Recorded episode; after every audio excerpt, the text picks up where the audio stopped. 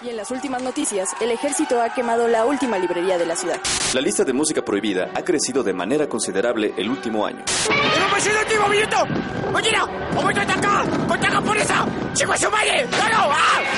¡Seguimos informando para Freak News!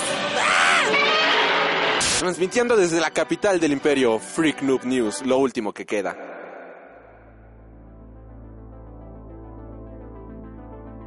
Hola amigos y bienvenidos a Freak Noob News, podcast de Cultura Nerd. Nos encontramos aquí, continuamos con nuestra lista de lo mejor del año. Damas y caballeros, este 2019 ya se está acabando y también se está acabando la década junto con esto. Una década llena de buenos memes, todos protagonizados por el buen Bob Esponja. Y joven Mike, ¿cómo te encuentras el día de hoy? No, pues la verdad ya una semana muy agitada, este, llena de trabajo pero pues estamos aquí de regreso con esta con esta bella lista.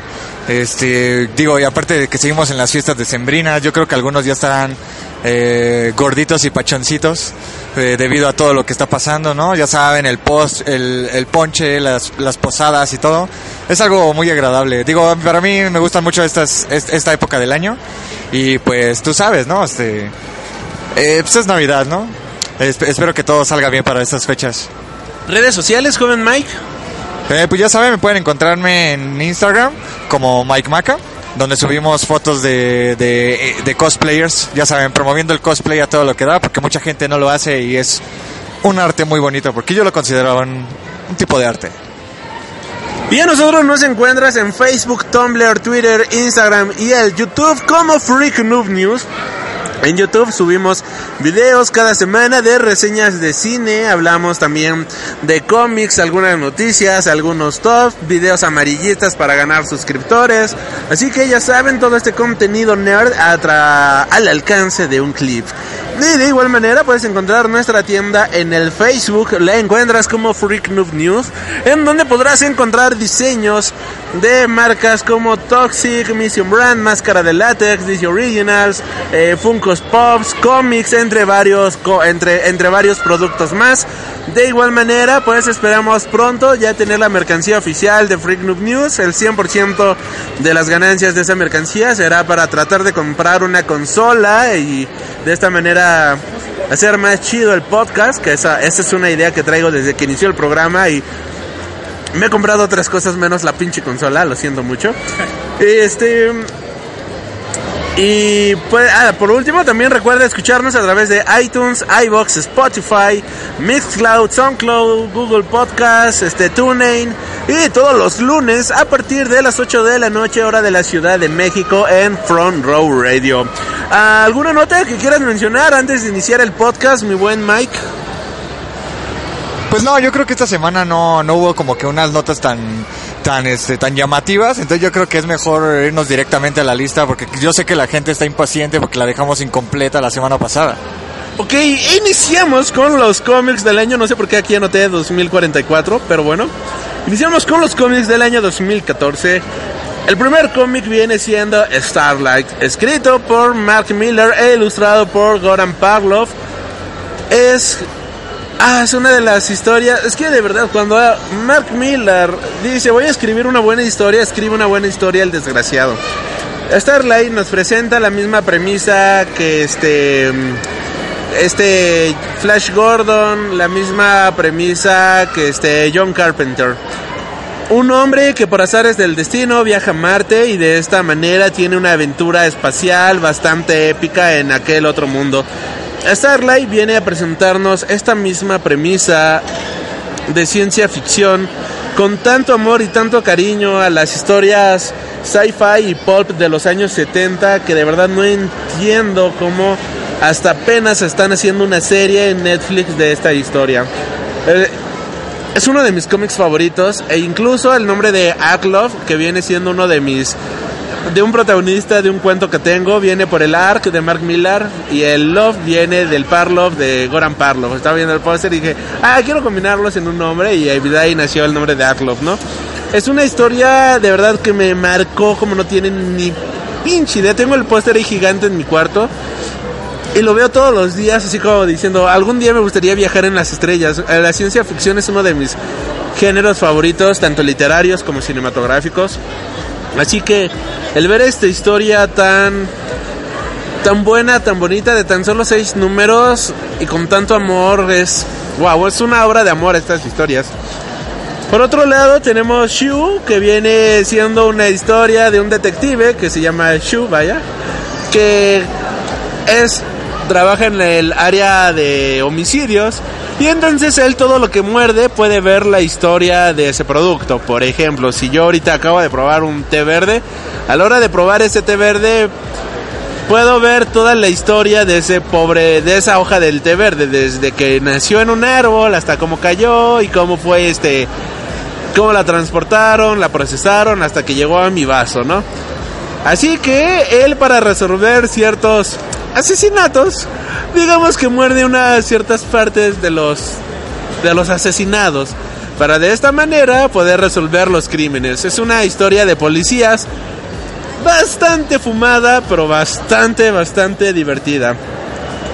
Otra historia que tengo aquí, hablando de cómics independientes. Ah, ¿Tú traes algún cómic para este año? No, ¿verdad? Hablando de cómics, Trillium, una historia de Jeff Lemire. Lo mismo que viene siendo este.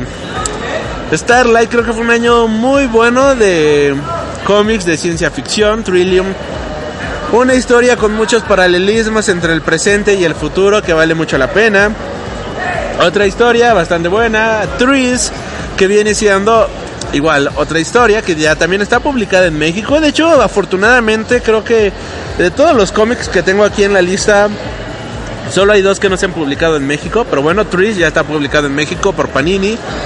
Que es, un día estaba la tierra así normal, tranquilita, hasta que llegaron unos árboles del espacio exterior a plantarse en la tierra y empezar a crecer. Y los árboles están ahí, pero la sociedad obviamente cambia, ¿no? Árboles extraterrestres, ¿qué está pasando aquí? Y es un cómic el cual me encanta por dos razones. La historia es una historia de ciencia ficción con un thriller y suspense bastante, bastante dinámico. Y cuando acaba el primer volumen dice, ok, ya te acostumbraste al status quo de ver a los árboles ahí tranquilitos. Ahora vamos a mandar todo al carajo, te cambian por completo todo. Matan así a personajes protagonistas y secundarios, así a diestra y siniestra. Los árboles pues resulta que no eran simples arbolitos, sino que hay algo oculto más allá y te cambian por completo todo el status quo que te pusieron en los primeros cuatro números. Una historia igual de ciencia ficción bastante buena de la cual ya hablamos en el podcast. Ahora hablando de cómics más convencionales, Multiversity, escrito por Grant Morrison, que es una historia así como la carta de amor de Grant Morrison hacia el multiverso de, de DC Comics. Vaya, no hay más. Cada título es una historia que transcurre en una tierra diferente y la genialidad de hilar todas las historias en una sola. Creo que solamente Grant Morrison o un escritor de la talla podría lograrlo de tan buena manera. Batgirl de Babstar, igual un superhéroe juvenil que va a la universidad. Todo esto nos presenta una historia súper amena, súper entretenida. Y creo yo que esto es lo que representa ser un superhéroe como Spider-Man, Miss Marvel, entre varios más alguien que tiene preocupaciones escolares, preocupaciones laborales y que al mismo tiempo sale a proteger la ciudad de los rufianes que hay allá afuera. Es una historia bastante buena y bastante entretenida. Y este año llega Kikas número 3, que querías hablar tú de él hace rato. Pues no, no, no hablar como tal, simplemente decir que, este, bueno, este, este sí lo leí, de hecho sí también lo leí, de, no lo leí eh, precisamente en el 2014, y, pero por ejemplo, yo Kikas lo leí porque por, las películas, ¿no? Yo, yo empecé a leer Kikas y leí Kikas 3, que de hecho es la, la película que nos faltó, el de que, que, culminaba esa historia. Y pues bueno, no sé, creo que te puedes ex, explayar un poco más en esa parte.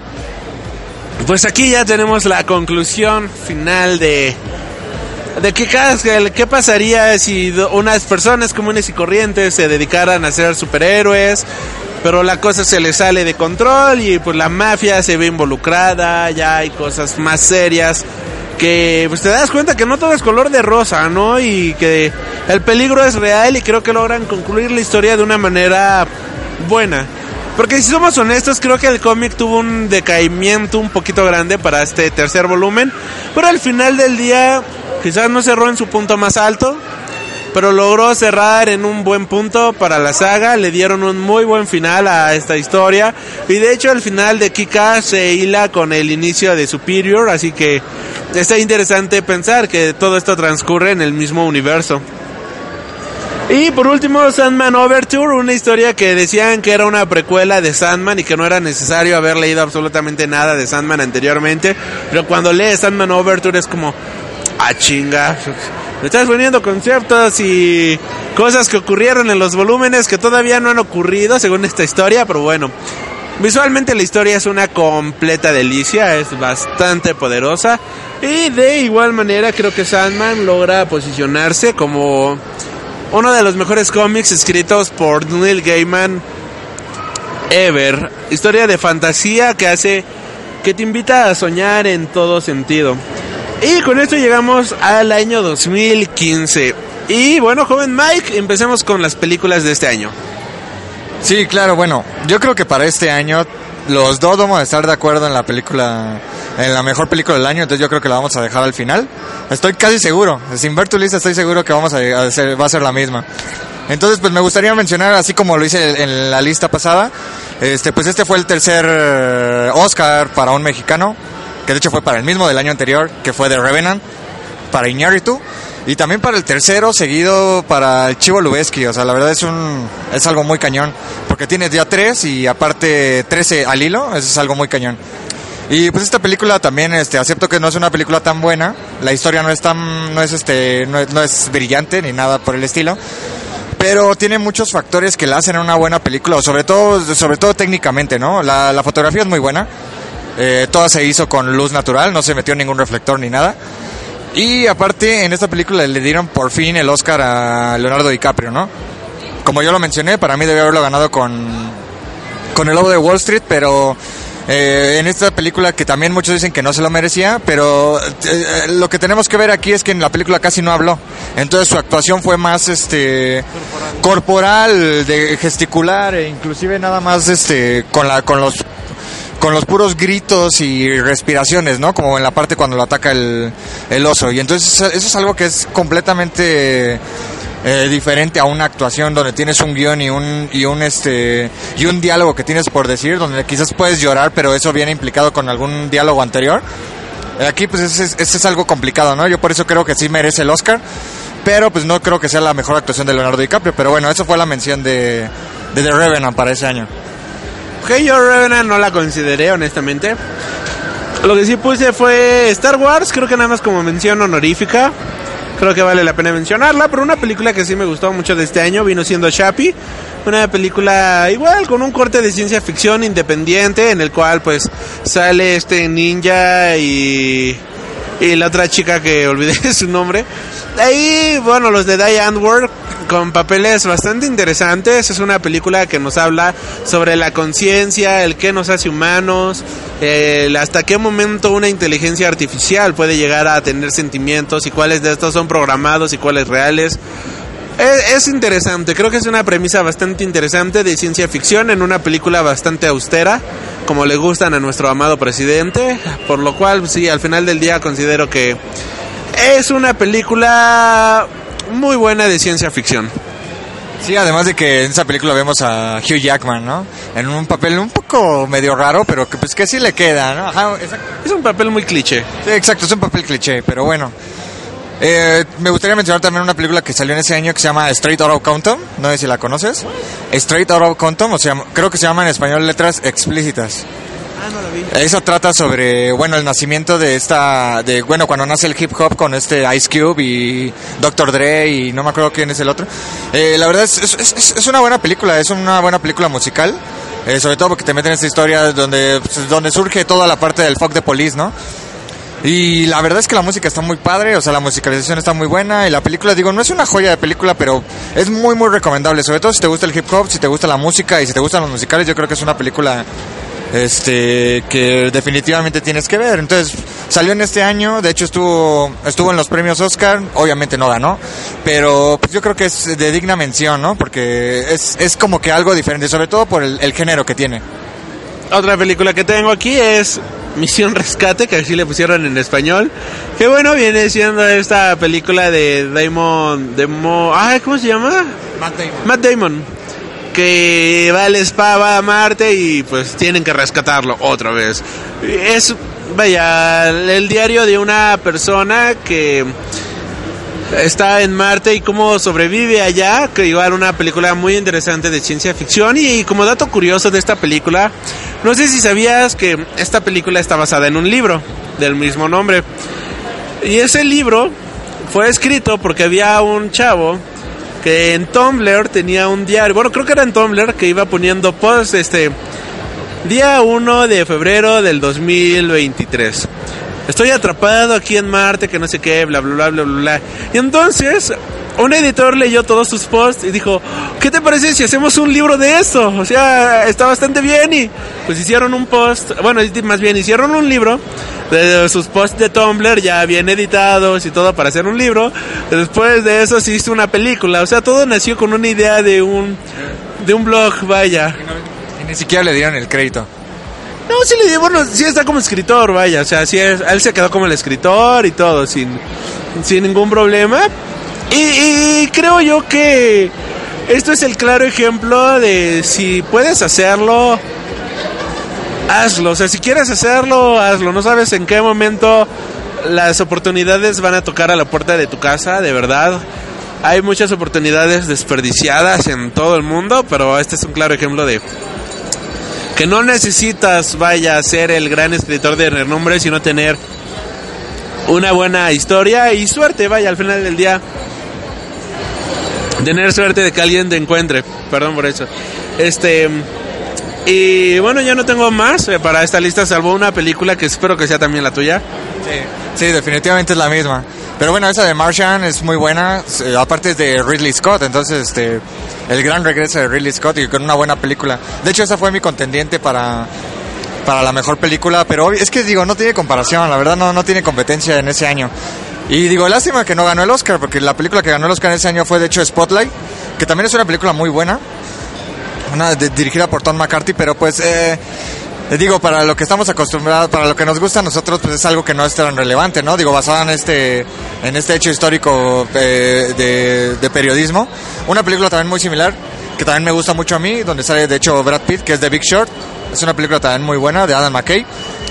Y bueno, también me gustaría mencionar la película de The Room, de, de Lemmy Iverson, eh, donde sale esta película, donde sale esta chica Brie Larson este, es la película donde, no sé si la has visto, es una película donde eh, la chica es secuestrada, es secuestrada y la, y está, la tienen secuestrada en un cuarto. Y el tipo que la tiene secuestrada, pues la viola, ¿no? La viola, tiene un hijo con él. Y pues bueno, digamos que la película trata sobre ella y su intento de escapar de esa, de, de, de, de esa vida que lleva. La verdad es una película fuerte y es una película también muy ¿cómo lo puedo decir? Muy impactante, pero eh, la verdad es, este, eh, vale mucho la pena, es una película muy grande. De hecho, ese año se ganó el Oscar Brie Larson por esa película, y es una película que vale mucho la pena. Y bueno, nada más por último, me gustaría mencionar también que ese año salió la octava película de, de Quentin Tarantino, Hateful Hate. La verdad, un western de pura habladuría, que acostumbrado a lo que siempre hace este este Quentin Tarantino, que la verdad para mí no, no, no me gustó mucho. Exacto, fue una de las películas más X que tiene Tarantino. Pero bueno, fue su octava película también salió ese año. Pero definitivamente la mejor película de ese año, y que yo estoy seguro que tú también la pusiste en tu lista, pues bueno, Mad Max, ¿no? Mad Max Fury Road, dirigida magistralmente por... Ay, José, nos va. Josh Miller, si es correcto. Madre de Jesús, qué, qué maestría de dirigir, qué maestría, de verdad, qué maestría de, de hacer una película y pensar que este señor fue el mismo detrás de Happy Feet, es como, what the fuck, o sea, esto nos habla de un director que sabe cómo hacer cine, pero en serio, no cualquier tontería, sino en serio, con los pantalones bien puestos. Mad Max nos presenta la historia de Furiosa, vaya, en la cual pues viven en una sociedad utópica en donde hay un señor, un lord, un, ¿cómo decirlo? Un padrote de todos. Un patriarca. Un patriarca representado por este... Ay, se me olvidó su nombre. bueno, hay un patriarca muy cabrón que habla así todo de que, que, les da leche a todos, les da agua y que todo el mundo vive bajo su yugo. Y entonces Furiosa trata de liberar a cuatro chavas que también vienen siendo como las esposas de este güey, y Morton Joe. Y Morton Joe, que son las esposas de Morton Joe. Y este, eh, en su camino lo que van a tratar de hacer es liberar a estas chavas, tratar de llevarlas hacia la libertad, pero se dan cuenta de que la tierra prometida, el lugar donde ellas creían que iban a estar a salvo, pues simplemente ya no existe, solamente era una ilusión. Y esto termina por romperle el cocoro a estas chicas y de hecho hay una escena en la que Charlize Theron grita completamente desolada y destruida en medio del desierto y ese grito te rompe el corazón de una manera brutal. De verdad es un grito desgarrador, así al 100%. Algo que me encanta de esta película es la música. Yonki Excel aquí se lució por completo. La música es poderosa, te llena de adrenalina. De hecho, la estás oyendo y dices, ah, bueno, quiero, quiero conducir un carro a 80 kilómetros, no, como 180 kilómetros por hora. 80 irías tranquilito, ¿no? 180, maldita sea, y sacando fuego con un güey atado de las chichis ahí tocando la guitarra, maldita sea. Y los colores, la cinematografía de esta película, los azules del cielo, los naranjas de la arena Ay, madre de Dios. No, no, no, brutal, brutal, brutal. Creo que es una de las mejores películas. Es la mejor película de ese año y punto final. Sí, la verdad sí. De hecho, algo que me llama también mucho la atención de esa película es este eh, los efectos prácticos. Este George Miller volvió, a los efectos prácticos, aunque también utiliza especiales. Pero me gustan mucho los efectos prácticos que utiliza en esa película. Como dices, los settings son, son muy buenos. La música es muy buena. Eh, la actuación de Charlize Theron también este, pues es, increíble. Digo, no puedo mencionar mucho de este. De, ¿Cómo se llama Venom? De Tom, Hardy. Eh, pero, pues bueno, digo, por lo menos está, está ahí, ¿no? Está, está la presencia de Max. Pero, pero realmente sí, es, es, una, es una película muy buena y, y, por ejemplo, la versión que está en blanco y negro, también, uy, la realza mucho. La, ajá, sí, o sea, la, la realza muchísimo. No, no, brutal, brutal en todo sentido. Y con esto llegamos al extraordinario año del 2016. Iniciamos con cómics. ¿Traes algún cómic? Nunca traes cómics, muchacho. Ok, oye, nunca traes cómics. Ah, no, cómics del 2015 rapidísimos. Paper Girls, una historia de unas chicas que están en los 80s y tienen que resolver misterios a la Stranger Things. De Omega Men, igual una historia que si les gustó el cómic de... Ay, de Miracle Man, creo que de Omega Men es una excelente precuela de ese cómic. Darth Vader, de igual manera, escrito por un británico, Kieran Gillen, Gillen, Gillen, Es este una de las mejores historias de Darth Vader en la cual nos representan porque es el villano más badass de la maldita historia. Hawk de nueva cuenta Mark Miller demostrando que Superman tiene que inspirar. Hawk viene siendo la historia de un campesino, el cual digamos que vive en Arkansas. Hawk es la historia de Superman, pero sin ser una figura pública, sino solamente ser un campesino buena onda que ayuda a los demás de una manera bastante, bastante poderosa. Creo yo que vale muchísimo la pena echarle un vistazo para si les gustan estas historias. Y hablando de Superman, este año salió un cómic que valió mucho la pena, que es Superman American Alien, que es la historia de Superman, pero visto como un inmigrante en Estados Unidos.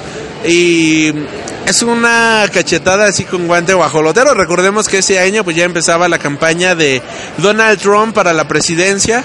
Y entonces, este Superman American Alien te habla de que no son no no no todos los inmigrantes son malos, ¿no? Sino que recordemos que Superman, el americano más grande de la historia, vino de no solamente de otro lado del planeta. Digo, sí, sí, no vino de otro lado del planeta, sino que vino de otro planeta. Es una historia bastante buena que vale muchísimo la pena echarle un vistazo. Silver, ah, inicia el run de Silver Surfer escrito por Dan Slott, una historia de ciencia ficción, la cual si les gusta Doctor Who creo que vale muchísimo la pena. Aquí tenemos la TARDIS, a la Companion, tenemos todo, vale 100% la pena esta historia de Silver Surfer. Es bastante, bastante divertida, es muy emocionante y, créanme, si no han leído nada de Silver Surfer, se están perdiendo de uno de los mejores personajes de Marvel Comics. The Vision también inicia este año a publicarse. Eh, escrito por Tom King, The Vision, una historia de terror así super creepy a la American Horror Story que nos presenta una familia bastante normal pero al mismo tiempo bastante disfuncional en la cual pues tenemos que The Vision un día estaba aburrido y decide formar a una familia. Pero esta familia, pues, son robots, no comprenden a los humanos. Digamos que hay asesinatos, digamos que hay cosas que dices, ok, esto no es normal en lo más mínimo para una familia, maldita sea. Y de hecho tiene unos diálogos bastante buenos, bastante geniales, que vale Creo que nunca hemos hablado aquí de The Vision, pero es una historia que vale la pena desmenuzar de una manera bastante buena. ¿Ese, ese lo has leído? Sí, el, final, el final está genial. Me, encanta cómo termina ese cómic. Hay que hablar de The Vision para el siguiente año. Y igual Danger Club, una historia publicada por Image Comics en la cual pues todos los adultos desaparecen de la Tierra y es una Tierra donde existen superhumanos y demás y entonces los niños comienzan a generar su propia utopía, por decirlo de cierta manera. Y es el qué pasaría si tuviéramos la historia del Señor de las Moscas, pero con superhéroes. Es una vale vale muchísimo la pena, de verdad es una historia bastante violenta, sanguinaria de una sociedad hecha por adolescentes con superpoderes Vale, está chida. ¿Cómo se organiza la sociedad en este nuevo mundo? Eso sí, también es una historia únicamente para mayores de edad porque es bastante gráfica, visualmente es bastante violenta. Hay peleas así muy explosivas, brazos rotos y demás. Pero es, vaya, es este concepto del Señor de las Moscas en una en un concepto de niños con superpoderes al final de cuentas. Y ahora sí, nos vamos al año del 2016, si no me equivoco. Sí, nos vamos al 2016 y empezamos con el género del cine. Claro, y en este año, pues la verdad, aquí también sí me mamé con mi lista. Porque sí, son, sí hubo muchas películas. De hecho, yo creo que este año eh, yo lo recordaré como el año de las batallas superheroicas. Porque de hecho, este, pues hubo dos películas que trataban sobre temas similares, basadas en pues en cómics también de con, la, con alguna temática similar. Eh, yo creo que comenzaré pues por, por Civil War, ¿no? Que digamos no es la mejor película de Marvel. o sea, de hecho para nada, también dirigida por los rusos. Que digamos fue su caída de después de The Winter Soldier fue la caída que tuvieron aquí con Civil War, pero fue su entrenamiento para lo que vendría después con con Avengers, Infinity War y Endgame, ¿no? O sea, fue el ahí por lo menos supieron demostrar que sí podían hacer una película eh, con muchos personajes y con muchos protagónicos, porque es sumamente difícil hacer este tipo de cosas. Pero pues bueno, o sea, digo, por lo menos queda para la memoria, ¿no? Hacer una mini Civil War, este, donde juntaban a todos los, a los, bueno, no todos, porque ya estaban los, los guardianes, pero donde juntaban a casi todos los, los superiores que tenían, y además de que hacían la inclusión de dos nuevos, que era eh, Black Panther, o sea, uno que siguen, y el gran trato, ¿no? Que hubo con Sony, el, el legendario trato que hubo con Sony para que trajeran a Spider-Man. Y este, pero bueno, digo, queda, queda para la memoria, ¿no? No es una mejor, de las mejores películas, pero queda para la memoria de que ese año fue esa película de Civil War. Y yo creo que la segunda, pues tú sabrás también cuál es la, el otro duelo de superhéroes que existe, ¿no? Batman v Superman, pero no hablemos de esa película ahorita, por favor. Eso ni que quiere estar en la, no debería de estar en la lista de lo mejor del año. Me siento mal, me siento mal de hablar de esa película porque en su momento la defendí, ¿sabes? Pero bueno, otra película del 2016, igual del género de superhéroes, la llegada de Deadpool. Bueno, Deadpool llega con bombo y platillo a presentarnos que los superhéroes son algo más que mayas y chistes absurdos, sino que pueden contar chistes absurdos mientras destazan gente a todo lo que da. Es una película bastante entretenida. Destacó en su momento como una película completamente diferente a lo que estábamos acostumbrados. Un humor completamente negro y creo que llegó como un gran aire fresco al género superheroico al cual ya nos estaban acostumbrando tanto Marvel como DC. Sí, exactamente. Eh, irreverente, ¿no? Sobre todo. Y bueno, siguiendo igual con los superhéroes, pues ese año también llega... Bueno, mejor te la dejo para ti. ¿O qué? No, no, no sé cuál. ¿Lo- ¿Doctor Strange? Ah, ok, sí. Ah, bueno, no. Por un momento dije, este pendejo incluyó Suiza de Squad. No, no, no, no, no, no, no. Ni siquiera, ni siquiera lo consideré, por favor. No, no, no, como que no. No, no, no, Doctor Strange. Que es así, para que veas, una de mis películas favoritas de Marvel. Creo que es una... No es la mejor, obviamente, pero es una buena película. Y también es... es o sea, me recordó la parte... Sobre todo la parte visual, como un poco de Inception. Entonces yo creo que también a lo mejor por eso me gusta. Este, y pues es- no sé, digo, la, la historia no es la mejor, ese es un villano cliché. Este, en ese tiempo igual nos tenía Marvel acostumbrado a que no, había- no tenía villanos buenos. Creo que ya fue hasta el siguiente año, no sé cuándo ya, cuando empezaron a tener villanos más o menos padres. Pero, este, digamos, para este año todavía seguimos con el mismo problema. Igual Doctor Strange visualmente y musicalmente es brutal, brutal, brutal, brutal. Y bueno, yo ahorita ya no traigo más películas de superhéroes de ese año, pero sí traigo una película nerd que es Rogue One, creo que la mejor película de Star Wars que se ha hecho después del episodio 5. Es una película wow de es la Segunda Guerra Mundial llevada al espacio, me encantó por completo. Hila de muy buena manera el episodio con el episodio 4, una gran homenaje a todos los nerds y de igual manera creo que es una gran carta de amor hacia el universo creado por George Lucas. Creo que es la película con más amor hasta la fecha, hecha por Star Wars, de todo lo que tenemos actualmente y de Mandalorian, vaya, está bastante chido, pero bueno, eso es una serie. Rogue One es la mejor película de Star Wars contemporáneo. Sí, la verdad es una buena película, aunque yo sigo diciendo que esa película no tiene una buena introducción de, de personajes. Salud. Y bueno, otra película que llegó este año viene siendo Zootopia. Que igual esa película está para volarte la cabeza con todo el diseño de producción y el diseño de escenarios, personajes y todo lo que lograron crear. Es una película que hasta el día de hoy sigue sacando teorías. De hecho hay un canal que sigue de teorías de, de, de cosas y demás. Y es que hay un personaje que es un este un borrego como si te das cuenta en esta escena aparece y aparece acá y ¿cómo es posible que este tipo que era un simple maestro también era como el secretario de los tipos de la mafia y como era el único que sabía de dar cosas es como hey ¿qué, qué subtrama hay detrás de eso? ¿no? ¿qué subtrama hay detrás de ese personaje? Es una película como Black Sad, de hecho bueno es como el cómic de Black Sad en la cual tenemos un detective que están tratando de resolver un crimen pero realmente está me encantó me encantó en todo sentido esa película creo que es una de las mejores animaciones que nos han presentado hasta la fecha con una historia que le puede gustar tanto a niños como a adultos y que vale la pena en todo sentido Sí, exactamente. De hecho, me recuerdo que hablamos de esa película aquí en el podcast y también a mí me, me, me- gustó mucho la parte de, de Zootopia. Otra película animada también infantil que me gustó mucho a mí ese año fue Moana. Este, siento que es como una de esas pequeñas reivindicaciones de Disney de Animation que tiene con las princesas. Porque digo, es, es una buena película, tiene buena animación y aparte la música que tiene está, está muy padre. De hecho, la, la canción de, de la que canta Moana, no me acuerdo cómo se llama, hasta dónde llegaré, algo por el estilo. Es muy buena, es pegajosa y, y me, me gusta mucho esa canción.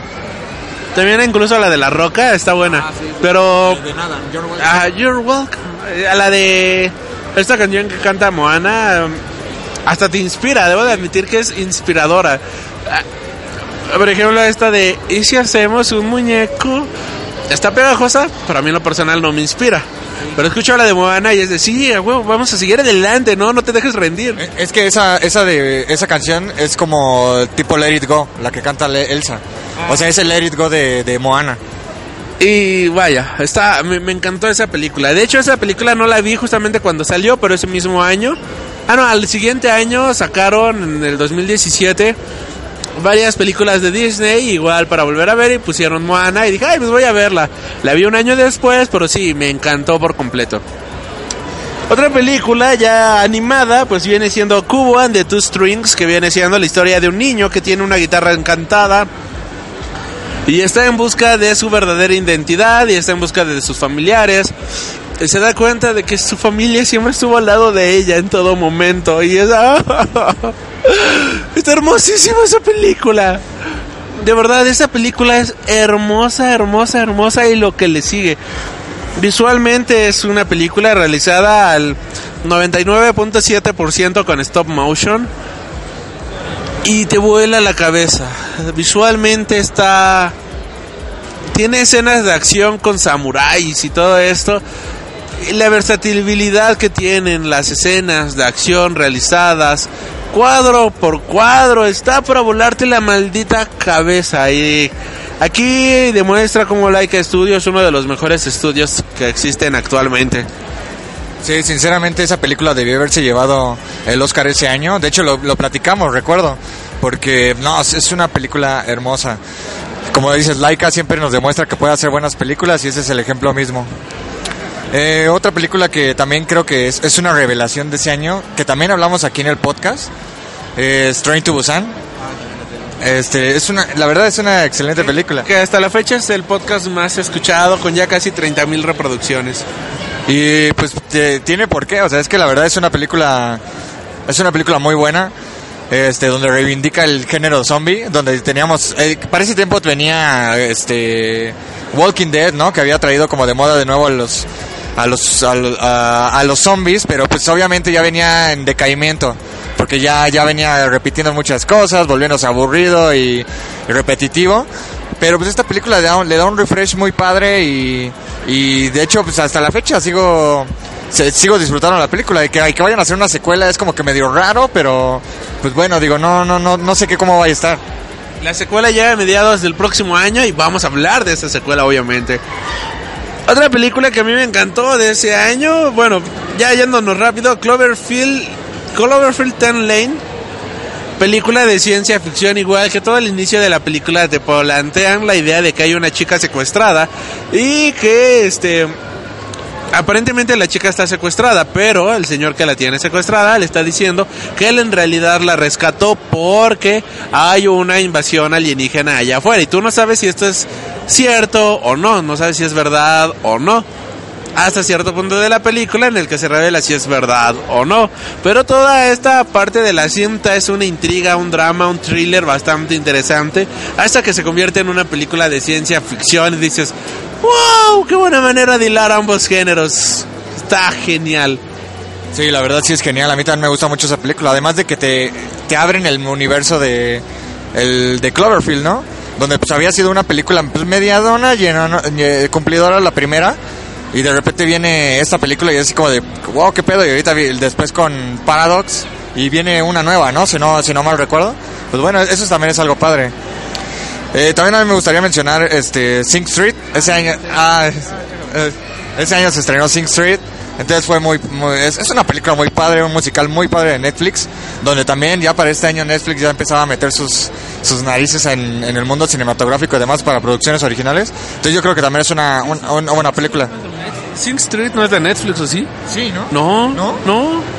A ver, búscale en Google ahorita. Ahorita la busco, pero según yo siempre, siempre he querido que... No, según yo no es de Netflix. Yo la vi en el cine. No manches. ¿Cómo va a ser de Netflix? Sí, a ver, déjenlo en los comentarios si Sing Street es de Netflix, según yo no es de Netflix. Pero igual es una película de amor de un chico que se enamora de una chava y le dedica varias canciones. Y tiene su banda en los años, bueno, sea muy ochentero el asunto y wow, una carta de amor hacia la música. De hecho, este director que hizo Sing Street también hizo una canción llamada Once, que es la historia de amor de un guitarrista callejero que se enamora de una chica y todo transcurre a través de la música. Aquí hay algo muy relacionado a esto. Sí, no, no, no es de, no es de Netflix, tienes razón. Es que yo la vi hasta que hasta que salió en Netflix. Fíjate, hasta ahorita que lo dijiste yo pensé que era de original de Netflix, pero no es de Lionsgate, de hecho. Ah, bueno, y siguiendo con la con la lista, este, pues bueno, otra película también que fue fue buena de ese año, eh, Eh, bueno, es una película que es un poco dramática, que es la película de Manchester by the Sea, con la, con la, con la actuación de Casey Affleck y Michelle Williams. La verdad es una película muy, muy buena. Es, en ciertas partes también es una película triste, pero este, la historia es muy buena. De hecho, este, yo, yo creí que esa- ese año se lo iba a llevar el, el Oscar este Casey Affleck por, la- por su actuación, pero pues no, no lo hizo. Pero bueno, yo por lo menos queda como que en el registro, ¿no? De que fue una buena actuación, de que fue una buena película.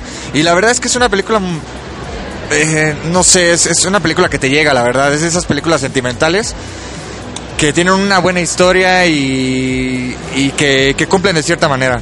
Eh, pues digo, personalmente a mí me gusta esa película. Y pues es recomendable, ¿no? Quizás ahorita en estas fechas este, que son un tanto nostálgicas puedes verla y seguramente te puede deprimir un poco. Es una película súper melancólica. Yo la vi en enero, creo, y fue de, ay, me voy a suicidar un rato a la verga. Y otra película con la cual, de verdad, algo va a morir dentro de ti por lo hermoso que está. Es Un monstruo viene a verme. Estaba llorando como Magdalena en el cine. No manches. Es una película demasiado fuerte de un niño que su mamá se enferma. Y entonces un monstruo va a visitarlo en la noche. Y este monstruo es como un catalizador para ayudarlo a superar la muerte de su madre que se aproxima, ¿no? La inminente muerte de su madre y, y vete a la verga. Qué película tan más hermosa basado en un libro del mismo nombre escrito por Patrick Ness, si no me equivoco. Tengo el libro, pero no me he atrevido a leerlo porque sé que, o sea, lloré como niña, ahí en, bueno, no es que llorar como niña sea una algo malo, vaya, debo de justificar eso, pero este, o sea, lloré como Magdalena viendo esa película y Igual otro libro que me hizo llorar mucho fue, por ejemplo, el de Los dos mueren al final, que... O sea, el propio título ya te está anticipando el final del libro, ¿no? O sea, al final los dos protagonistas se van a morir. Y tú dices, no, pero a lo mejor sí sobreviven, ya va a acabar el día, no sé qué. Pero no, o sea, al final mueren los dos y se acabó el asunto. Y, y de, ay, por favor. Estuve melancólico como dos semanas después de leer ese libro. De verdad me fue demasiado triste, triste, triste. Y ahora veo estos títulos que suenan más tristes. Como, ah, no, no creo poder, de verdad no creo poder. Tengo también la película, pero desde que la compré no la he visto. O sea, no la... Y tengo muchas ganas de volverla a ver, pero... Sé que voy a volver a llorar, pero también eso es lo bonito de las películas, ¿no? O sea, ese sentimiento que te evocan, ese, ese poder que tiene la magia del cine y la magia de contar una muy buena historia y de saber cómo narrarla de una manera tan poderosa y tan bien hecha que pueda influir en los sentimientos y en la vida de las demás personas. Creo que muy pocos directores pueden lograrlo, muy pocas historias pueden lograrlo y Manchester by the Sea, un monstruo viene a verme y todas estas creo que saben cómo hacerlo de muy buena manera. Exactamente, y creo que lo hemos mencionado aquí en el podcast, ese es, el propósito de una película, o sea, más allá de la cinematografía, de los efectos, de, de, de, la música, de todo lo que pueda tener una película de las superproducciones, es, es, es precisamente eso, la emoción que te pueda causar, el, el sentimiento que te pueda dejar, sea bueno, sea malo, la historia es lo que va a marcar eso y pues eso es lo que siempre debe de dejarte una, una buena historia, ¿no? Bueno, yo la, la otra que quisiera mencionar es una película que se llama Hasta el último hombre, es una película de guerra eh, con este Andrew Garfield, Andrew Garfield de protagonista, que también estuvo nominado al Oscar. Digo, no, obviamente no lo merecía, pero Dirigida por Jesús. eh, sí, dirigida por Jesús. Pero eh, es, es una buena película, la verdad. Eh, a, a mí me, me, me gusta mucho la premisa de esa historia y sobre todo creo que es, es una película que está basada en una historia real, no estoy seguro. Sí. ¿Sí está basada en una historia real? Sí. Entonces, mira, es, es- es algo también que por- a lo mejor por eso también me gusta, porque ese tipo de películas me gustan. Pero eh, es es una buena película, la actuación que tiene este Andrew Garfield, la verdad es muy, muy buena. Y yo creo que lo padre de esta película es que es una película de guerra, pero lo que menos te menciona, bueno, eh, digamos, el mensaje que menos te dan es, es eso, ¿no? Lo de la guerra, sino al contrario, es salvar las vidas que puedas eh, estando dentro del evento que es, es esto, ¿no? Que es la guerra. Entonces, este, la verdad es una película 100% recomendable eh, y que precisamente también salió ese año. Yo quiero cerrar mi intervención del 2016 con Arrival, creo que no la he mencionado, ¿verdad? Ok, Arrival, una película de ciencia ficción, esta sí la he visto varias veces. llega un huevo negro, un pan negro a la tierra y... Y, y este, ¿qué carajo? Si es una película que la ves... Me pasó lo mismo que Inception, la vi una vez y fue de... Ok, le entendí al pedo, pero... Necesito verla otra vez para ver qué está pasando aquí, ¿no? Una raza alienígena trata de avisarle a la Tierra algo que va a ocurrir y tratan de prevenirnos. Y entonces hay una comunicación entre razas, pero es una comunicación que se está llevando también en diferentes espacios del tiempo, por lo cual la historia se divide en presente, pasado y futuro. Y, y cuando lo ves dices, ¿what? Y es protagonizada por Amy Adams, así se llama, ¿verdad? Amy Adams, sí. Protagonizada por Amy Adams, que es este... Wow, una excelente película de ciencia ficción. Y creo que eso es la ciencia ficción. O sea, eso es lo que debe de generar una muy buena película de ciencia ficción. Ponerte una realidad completamente absurda, pero que al mismo, pero que al mismo tiempo sea tan real y plausible que pueda ocurrir en algún punto de la historia. Y con Arrival lo logran de una manera psh, brutal. La verdad es que sí, es, es, una película muy muy buena. Yo también la tengo en, entre mis top. Sobre, como dices, es una película de ciencia ficción que nadie, nadie se debe perder. Y bueno, la, la película que se le peleó el, el primer puesto a, a, mi, a mi película favorita del año es una película este, muy buena que se llama Nocturnal Animals, este, pro, protagonizada por este Jay Gyllenhaal. Eh, ahí es donde Jay Gyllenhaal nos demuestra de que es un excelente de por sí casi todas sus, sus, sus, películas son muy buenas pero en esta puta no demuestra todo lo que tiene que hacer de verdad es una película súper súper increíble súper interesante donde que también al, al, igual como la que mencioné de Gonger eh, la semana pasada en esta eh, también te mantienes al filo del asiento viendo porque no, no puedes dejar de verla. O sea, es una peli es de esas películas en la que la historia te mantiene tan atado que no puedes dejar de ver la película. Te, te quedas viendo totalmente las dos horas que dura la película, no puedes dejar de verla y quieres saber qué es lo que pasa. Entonces es algo muy eh, eh, eh, increíble de esa película. A mí me encanta y 100% recomendable. Lo que sí es que es un tanto fuerte. y bueno, digo fuerte en cierto sentido, ¿no? Que, no, animales nocturnos. Sí, sí. Porque pensé que hablabas de criaturas nocturnas y dije, ay, pero si se ve bien fresa esa cosa. No, no, no, animales nocturnos. Este, está muy padre. O sea, la premisa es de un. Uh, no, mejor no cuento nada porque puedo contar mucho. No, nada más di la de la hipnosis. Digamos, las hipnosis son dos, dos, historias que transcurren a la vez. Es la historia de una chica que es este. Es, es una chica que es artista, la cual se encuentra leyendo un libro que le mandó un exnovio. Y este. Donde el exnovio cuenta una historia ficticia, pero a la vez están ligadas las dos. Entonces, este, digamos, digo, creo que es lo más que puedo contar porque si no ya empezaría a contar spoilers. Pero, eh, digamos, a mí el, el fin, uh, no, es que el final es, es épico y las dos, ¿no? Y digamos las, los dos finales, porque hay el final del libro y el final de la historia normal. Entonces, es muy buena, véanla. Y bueno, por hacer mención, ese año la película que ganó el Oscar fue Moonlight. Este, que es una película buena. Según yo, según yo lo había notado, pero no la encontré. Ah, Luz de Luna, sí, aquí está.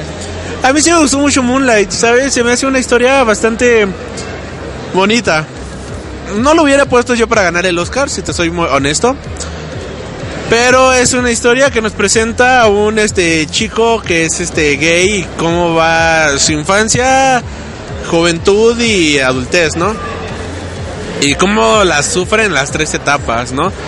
Es una historia bastante fuerte, bastante cruda y se me hizo bonita, sí me, sí me gustó bastante no sé por qué no la vi ahorita en la lista. De hecho, si te diste cuenta, estaba buscando algo. Yo, estaba, yo dije, ay, pues creo que este año salió Moonlight, pero no, no la noté. Pero aquí está. ¿Qué pedo conmigo? Este, sí, me gustó bastante. No para ganar, haberse ganado el Oscar, pero sí fue una película bonita, bonita, bonita, bonita. No, sí, de hecho, la verdad es, es una película muy buena. Yo me puse triste cuando la sacó Netflix de su catálogo, pero después la volvieron a subir, entonces ya todo, todo está ok. Este, no, y la verdad una... Películas, gente, compren películas, de verdad. Si algo les gusta y quieren apoyar la industria cinematográfica, compren, compren la película que les gusta. Aprovechen temporadas como el Black Friday, el Buen Fin, lo que sea, y compren las películas que les gustan. O sea, no es lo mismo tenerla en esperarse a Netflix que verla bien, honestamente.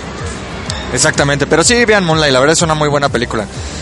Pero yo con la película que me quedo de, de mi favorita de ese año fue, bueno, precisamente ese año hubo un error en los Oscars, algo que marcó esa, esa entrega de premios, porque se equivocaron del ganador del Oscar. Hubo una película, hubo una película que, que ganó el Oscar, pero después le dijeron que no fue, que fue La La Land, una película de Damien Chazelle, ya lo mencioné la semana pasada. Bueno, eso pasó en los Oscars 2017, pero la película es de 2016. Exactamente, la película es 2016.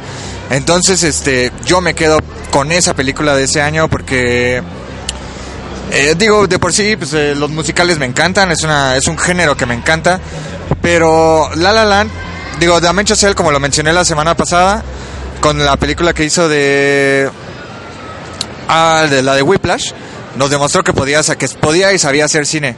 Y esa fue una película que realmente es una película eh, hecha con amor, donde según él, para ese tiempo ya llevaba 10 años haciendo el guion, planeándola cómo le iba a hacer, pero lo que necesitaba obviamente era un poco de fama y de dinero. Porque así como lo que, él, que- lo, lo que él tenía planeado hacer no lo podía hacer si no tenía fama. Y lo que le dio Whiplash fue eso. Le, le abrió la carta para ir con los estudios y decir, ¿sabes qué? Tengo esta película, tengo este guion que ya lo escribí desde hace tiempo. Dame el dinero y con esto estoy seguro que vamos a ganar tantos premios, ¿no? Obviamente ya con la fama que tuvo con Whiplash fue más sencillo para él. Le dieron carta abierta, lo pudo hacer y pues logró lo que logró con, con, con La La Land. A mí la, la verdad es- ese es uno de mis musicales favoritos, sino que, que mi favorito.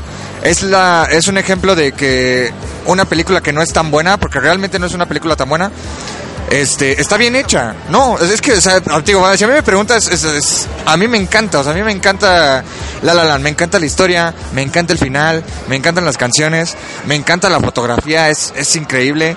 Este, la parte donde, o sea, e- esa parte como, como de, de- como de cine, de, como de princesas, como de fantasía, no, es, es, es increíble. Aparte la, eh, ese, ese motivo del jazz que tiene Ryan Gosling con el jazz. Este, sí, es que la verdad es hermosa, es hermosa, es, es una película hermosa. La parte del jazz, el sueño que él tiene de revivir el jazz y de que no muera, de poner su bar para poder... Esa es increíble. La parte de Emma Stone. Este, digo, sinceramente lo único, lo único, único, único que no me gusta de esa película es que Ryan Gosling cante. Porque siento que no, no, no tiene la voz, no tiene la voz para cantar. Pero bueno, digo que eh, creo que es lo, lo menos importante. Entonces, este, pero sí, La La Land de verdad es una película que no me canso de ver y me encanta, aunque tiene muchos detractores, pero ese año sí, digo, nos tardamos ya mucho con el 2016, pero es que hubo muchas películas de ese año.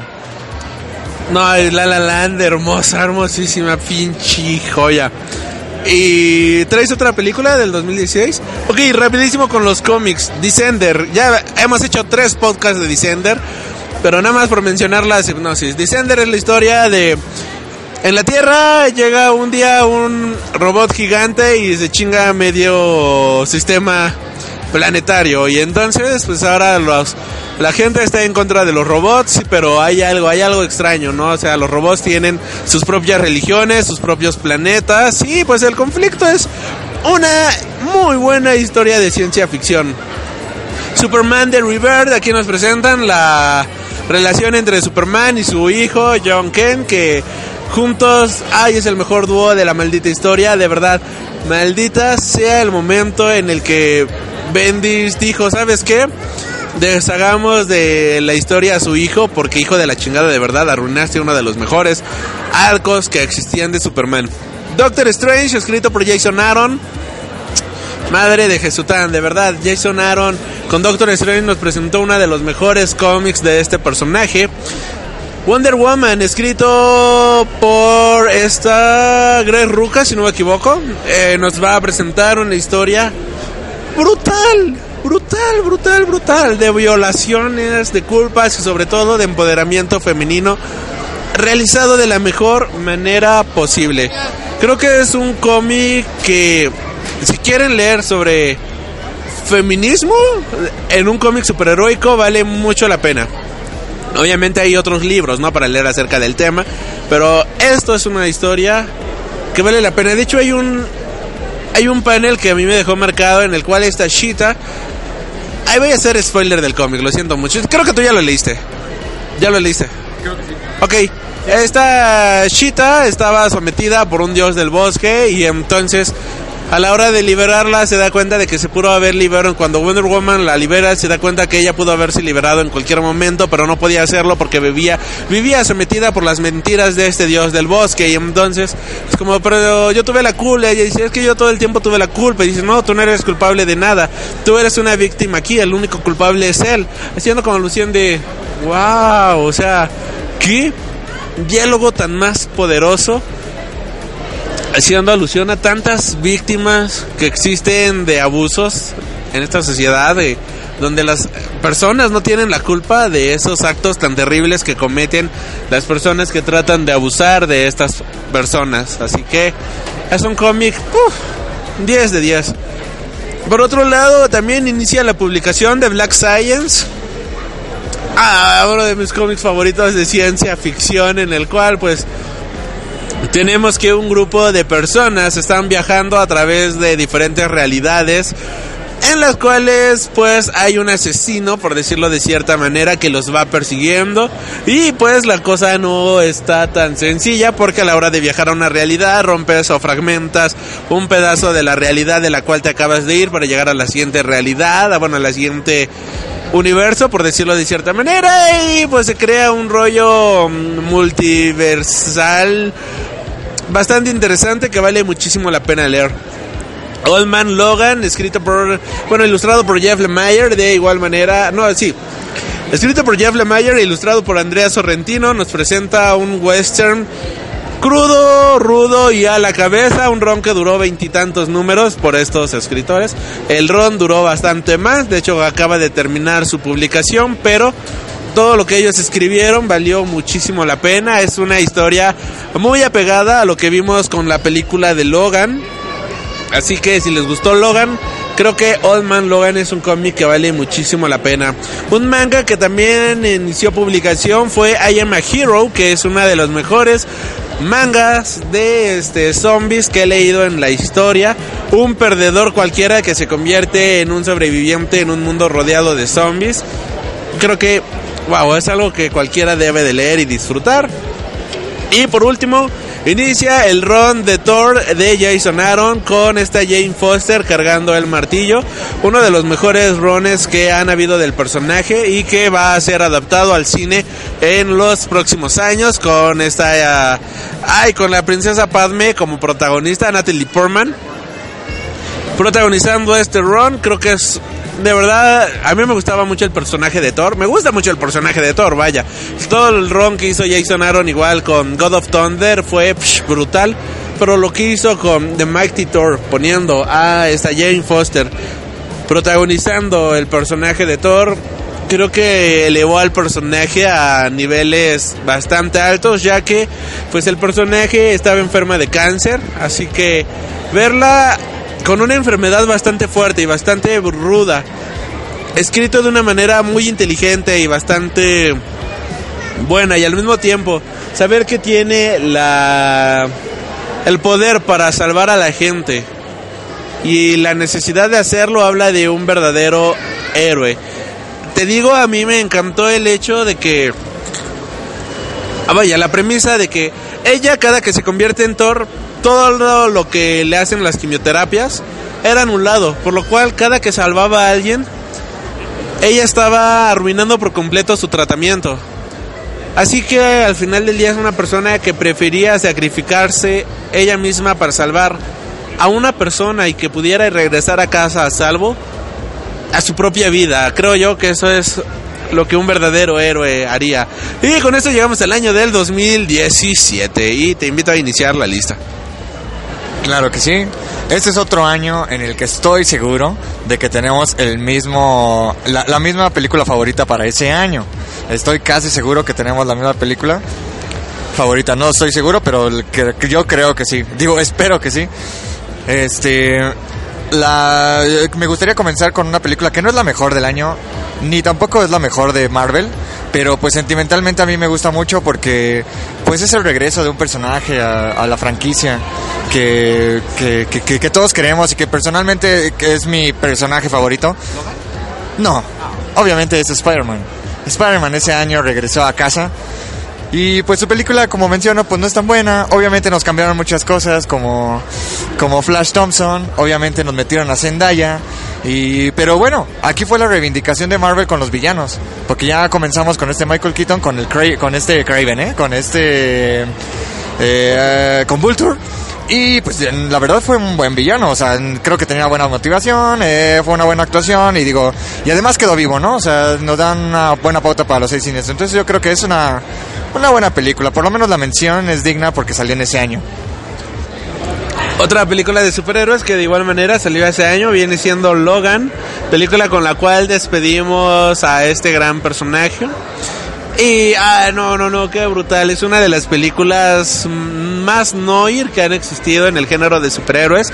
De igual manera, esta película tiene su versión en blanco y negro y hace que resalte todavía más este estilo decadente que tiene la película en todo momento. Es el cierre perfecto para la saga de los mutantes, la despedida de este universo, en el cual, pues, al final del día tenemos como Logan, pues logra descansar en paz finalmente. Es una película muy hermosa, muy emotiva y que me siento agradecido por vivir en este momento en el cual estos personajes tan icónicos del mundo del cómic también pueden ser personajes tan icónicos del mundo pop en general y puedan generar este estas grandes blockbusters.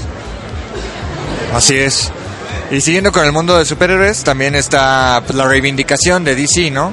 Con Wonder Woman, por lo menos hasta ese momento. Porque Wonder Woman, pues, fue esa, esa película revelación donde todos creímos que quizás iba a ser una mierda por todo lo que venía llevando DC creando.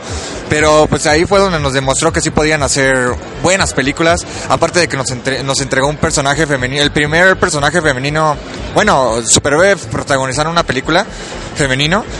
Eh, y que además era super badass y estuvo chido. Digo, el- obviamente el villano también es una, es una mierda, no, no es nada bueno. Eh, leve, leve, estuvo leve el villano, pero, pero la película está bien, o sea, digo, está padre. Y, y aparte, yo creo que Gal Gadot ahí reivindicó de que sí puede ser una buena Wonder Woman y que le puede gustar a la gente. Ya es la última, bueno, yo ya no tengo películas de superhéroes. Nada más como mención honorífica, porque sucedió ese año, pues fue la película de la Justice League, pero pues, qué bueno, gracias. Gracias por participar. Y bueno, ese año también llegó una película que se llama Get Out, que es una película de terror bastante divertida. A mí me encanta muchísimo esa película. Es muy dinámica, es muy buena. Este es un eh, negrí, bueno, es un chico de color que se enamora de una chava y que todo es color de rosas y todo es súper bonito hasta que te das cuenta de que es una pinche secta de asesinos de, y todo se sale de control. La verdad es una película muy divertida, pero al mismo tiempo con un suspense bastante denso. Así es, la verdad sí es muy buena. Este. eh, también, otra película también que es muy buena de ese año es este. Three Billboards Outside Missouri. Este, también es una película muy buena. Digo, es una tanto. eh, es un drama. eh, sí, sí, es creo que entra del, dentro del género drama policial. No sé si llamarlo drama policial. Pero sí, este. Sí, es una película fuerte. Pero la verdad está muy buena. Digo, si les gusta también ese tipo de películas, yo creo que es una buena opción para que puedan ver también en estas fechas si se quieren deprimir. También es una película que habla del empoderamiento femenino de una manera bastante buena. De hecho, la actuación de esta actriz, eh, acabo de... No, no me sé su nombre, si te soy honesto. No es como que, ay, lo acabo de olvidar. No, no me lo sé, para ser honestos. Eh, me encantó su actuación porque es muy desgarrante, es muy poderosa. Y es muy fuerte, de verdad es fuerte, fuerte, fuerte as fuck. Me encantó por completo. Otra película de ese año Espero que también esté en tu top. Y viene siendo Dunkirk del buen Christopher Nolan. Película que la tengo dos veces, de hecho. Una digital y otra en 4K. Y, es que la empecé a comprar estas películas que tanto me gustaban dos veces porque hubo un problema con la con iTunes, que es donde yo compro las películas, y por ejemplo la de Big Hero 6, que es una película que yo había comprado en iTunes por actualización del sistema y no sé qué diablos, pues me la quitaron así de huevos, ya no la tienes. Y después volvió a aparecer en el catálogo y ahora la tengo que volver a comprar. Y dije, ah, pues chinga tu madre, ya no compro más películas digitales. Voy a volver a comprar las películas, bueno, las que de verdad me gustan. Este, pues otra vez, ¿no? Eh, Por eso es que Dunkirk la tengo dos veces. Es una película, la música de nueva cuenta. Hans Zimmer, maldita sea, ¿qué onda con este tipo? Logra música de una manera tan minimalista, pero al mismo tiempo con una intensidad tan grande que te revienta la cabeza. Dirigida por Christopher Nolan, nos cuenta la historia de la bahía de Dunkirk. Y bueno, no, ¿qué, qué más tengo que decir? Es una película espectacular. Así es, aunque fíjate que ahí en esa película, aunque es buena, eh, no es de. No. Siento que no es de las mejores películas de Christopher Nolan. Lo que sí tiene es un score muy, muy bueno. Tiene un score buenísimo esa película. Yo creo que de los mejores que existen en, en la industria. Eh, la verdad es que es muy, muy bueno. Eh, otra película que también este, es buena y es muy divertida, eh, The, The Disaster Artist, con James Franco y Dave Franco. Eh, la verdad es una película divertidísima, es una película bien hecha también, eh, de comedia, eh, con la cual también se, reivindicó un poco este James Franco después de tener como que una carrera medio eh, medio mala y aparte de que tenía una ya una mala fama de eh, personal. Pero yo creo que es una buena película. De hecho, creo que también hablamos de esa película en el podcast, no estoy muy seguro. Pero la verdad sí, es 100% recomendable esa, esa película. Otra película igual bastante buena de ese año, Lady Bird, que viene siendo una película de una chica que digamos que está en busca de su identidad, está en búsqueda de su yo interno y a lo largo de esto pues inicia un viaje, un road trip muy bueno, muy interesante, es una película que vale mucho la pena echarle un vistazo. Quizás no tenga el gran punch de todos los... Si te das cuenta, este año estamos hablando de muchas películas un poco más independientes. Pero son películas muy buenas, muy poderosas que vale, valen la pena. De verdad, échenle un vistazo a Lady Bird. Si son adolescentes, jóvenes, incluso un adulto de 80 años que todavía estás buscando tu propio yo, creo que esta película te va a caer como anillo al dedo. Te vas a sentir muy, muy identificado con esta cinta. Sí, y de hecho lo que menciona así, como que este año no fue tan, tan palomero, porque otra película que también quisiera recomendar es eh, A Ghost Story. Ah, Es que la verdad, es que la verdad es una película muy muy bonita, este que yo siento que también se es, es una muy buena película que puedes ver con compañía de alguien más. Está está muy padre, o sea, es una buena recomendación para para este año. God Story es una película. Ay, no, no, no, es una. Fue, creo que es una de las películas más hermosas de ese año. De verdad, hasta te hace llorar el final cuando logra finalmente descansar en paz. Y algo que me encanta de esta película es que es la historia, por ejemplo, de un fantasma. Y es el clásico fantasma con manta. Todo lo que vemos es una mantita con ojitos. Pero el actor que era este, el hermano de. Es el hermano de este Bruce Wayne, ¿no? ¿Cómo se llama? Creo que es él, este Casey Affleck. ¿Es Casey Affleck? Ok. Casey Affleck logra una. El hermano de Bruce Wayne, ya este pendejo. Eh, logra una actuación tan poderosa que la propia manta actúa. Y puedes ver si está feliz, si está enojado, si está triste, si está melancólico. Puedes notar las expresiones detrás de esa mantita y eso es hermoso más no poder. Otra película de este año, Baby Driver, de Edgar Wright. Creo que la mejor película de su filmografía. Adrenalina pura, los mejores encuadres que te vas a encontrar en una película. Hay un, de hecho, un amigo me comentaba, güey, es que vi Baby Driver y se me hizo una película super X, ¿no? ¿Qué, qué, ¿En qué destaca además, no? No sé qué. Es que ve los, ve la fotografía que tiene, ve los encuadres, ve el guion, ve la dirección, la música, la producción. No es cualquier película. Ay, es que pues, para esto, porque nunca... Me dijo la pendejada más grande que me han dicho. Lo siento Andrés, pero te tengo que quemar. No es nada, no es Andrés que ustedes conocen, es un vecino. Y es que para esto, pues, ¿por qué no nominan una de Rápidos y Furiosos? Y yo de, ay, amigo, ay, amigo, ¿cómo? Es que de plano, ¿no? No entiendes la majestuosidad que estás... de- que tienes enfrente de tus ojos, tío, boludo. O sea, no, no lo entiendo, pero de verdad Baby Driver, joya. Sí, la verdad es una joya, yo también la tengo ahí. Es- de hecho es una película que me gusta muchísimo. Y bueno, y eh, la última que me gustaría mencionar también es este, pues eh, una película animada que es Coco. Ese año salió Coco. una película de Pixar inspirada en el Día de Muertos. La cual, digo, a mí sí me gusta, la verdad es una película que sí me gusta mucho. Es muy una película. Es una película muy disfrutable. Entonces yo creo que este Coco es la es una película muy buena. Y bueno, digo, por ejemplo, en comparación con lo que decían hace poquito de la película de Día de Muertos que salió aquí, mexicana, que según que... A ver. ¿Tú ya viste Día de Muertos, la película mexicana? Creo que en este podcast no hablamos de Día de Muertos. Y si lo hablé, no tengo ganas de repetirlo, pero quiero saber tu opinión al respecto de esta película. Pues mira, en, en en- pocas palabras puedo decirte que qué decepción, la verdad. Qué decepción porque era una película que se promocionó al principio con Coco. Porque decía que es una película que tenía más... que es como era un estudio que tenía más recursos y demás, le ganaron la historia, pero que era una película que tenía no sé cuántos años haciéndose, que una película de corazón, bla, bla, bla, bla. Ok, digo, no importa. A lo mejor puedes tener cero recursos. Eso eh, ha quedado muchas veces demostrado de que la animación no, no, no importa. Lo que importa siempre es la historia. En este caso, este, hay muchas cosas que la verdad este, no, no, me, no me gustaron. De por sí, o sea, la premisa de la película al principio era muy buena. O sea, la verdad es que al principio era muy bueno. Toda esta parte de que, este, de que engañan la muerte y que no podían morir. y Todo eso, o sea, e- eso, yo creo que si hubieran tomado ese, ese, ese, ese pequeño pedacito de, para toda la película, hubiera sido excelente. Pero ya después se van por otras cosas y aparte sexualizan a la mujer medio raro por ahí. Y tiene 16 años. Tiene 16 años, este, y después de repente como que pasa una cosa y pasa otra y luego no tiene sentido. Entonces, la verdad es que, qué Es una película de superhéroes.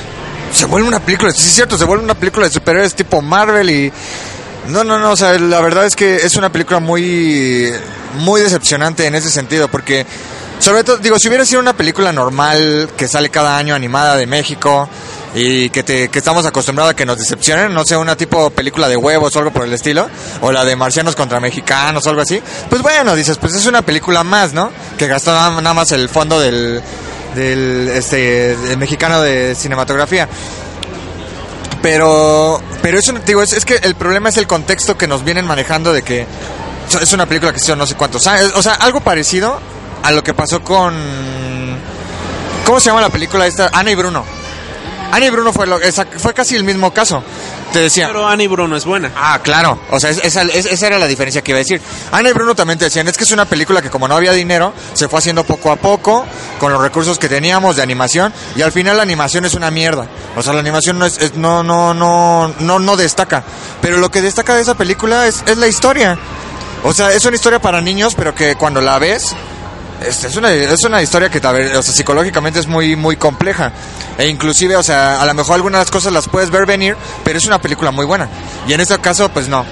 La verdad es que Día de Muerto es un, es un bodrio. Yo creo que sí la pondría como típica película mexicana. Creo que entraría dentro del caso de las comedias mexicanas en México. Ah, sí, es una chingadera completamente. Pero a diferencia de Coco, o sea, a lo mejor un gringo pudo entender mejor la. El.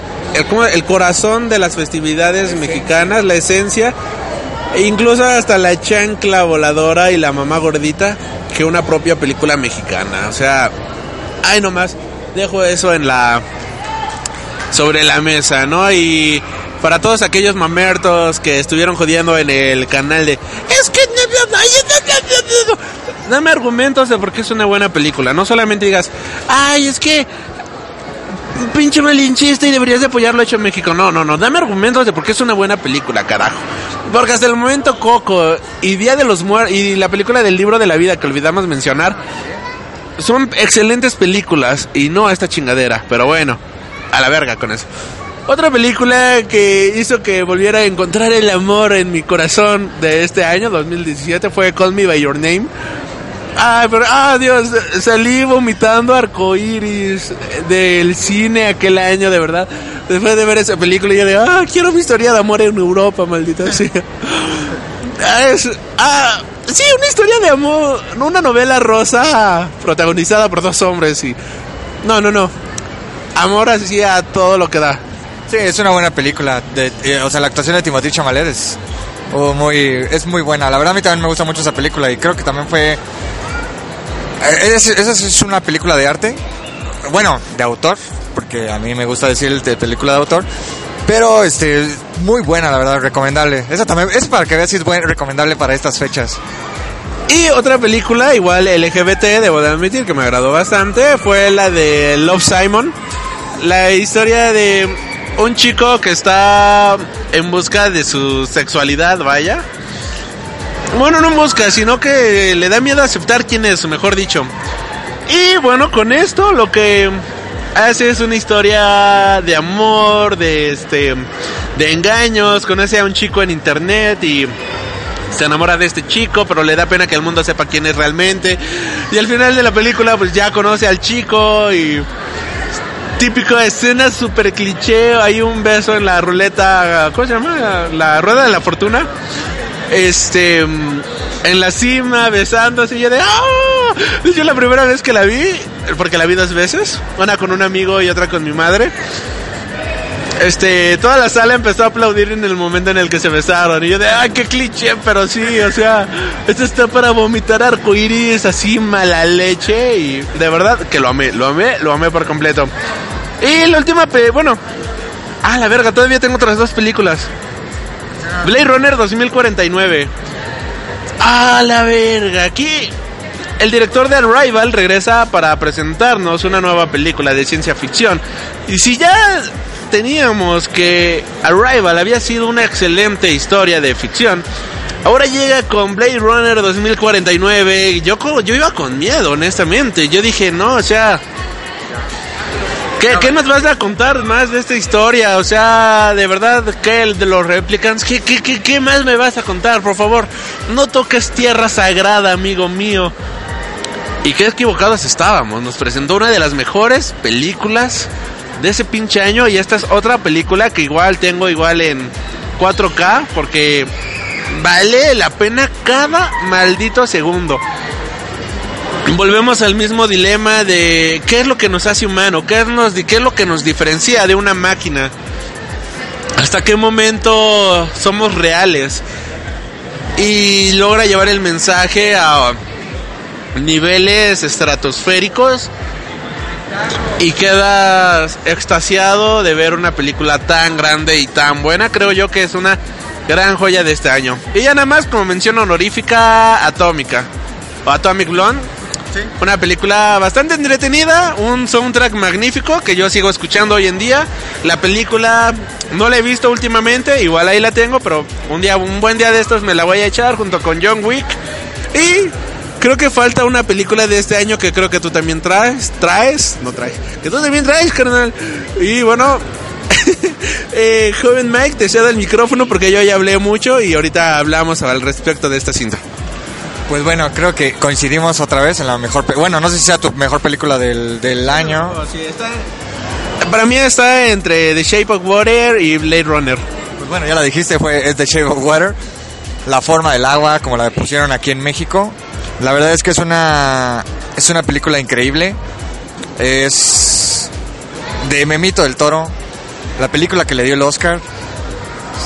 La, la- la que ganó el Oscar ese año. Entonces, este... Digo, ¿qué, qué, más podemos pedir, no? Es Memito del Toro. Todos queríamos que ganara un Oscar. Este, la historia, pues, es una historia de amor entre un monstruo y una chica, este, sorda, digo, muda, este, una chica muda, y que al final también te deja como que dentro de la película hay algunos mensajes, ¿no? La fotografía es increíble, los colores que utiliza, la música, yo no, de verdad que no entiendo por qué ese año no ganó la música La forma del agua, o sea, no me lo explico. No me lo explico, o sea, porque la, la música para mí... Sí. O sea, es- o sea, la foto es, muy buena, pero yo creo que el, eh, el punto más grande de esta película es precisamente eso, ¿no? La historia de amor que cuenta. Porque, digo, en cualquier historia, este, digo, en cualquier parte, pues la historia entre un monstruo y una, y una persona, pues sería como que algo bizarro, ¿no? O sea, sería algo como tipo hentai. pero pero pues aquí o sea te lo hace te lo pone de una forma tan bonita este Guillermo del Toro que realmente o sea inclusive cuando es la escena del sexo es como wow qué pedo no Pero pues la verdad es que sí, o sea, ¿qué te puedo decir? Es algo es, no sé, es que no, no, no, ni siquiera puedo decir muchas palabras sobre esto. Creo que hubo un podcast donde hablamos precisamente nada más de esta película porque es una, es una película muy buena. Entonces, pues yo sí, sí, definitivamente también la pongo como una de mis top de películas. Yo la puedo seguir viendo y no tengo problema, me, me gusta mucho esa película. Y fíjate que es una película que no he comprado todavía. Y no entiendo por qué no la tengo todavía, pero bueno, es una película que sí es brutal.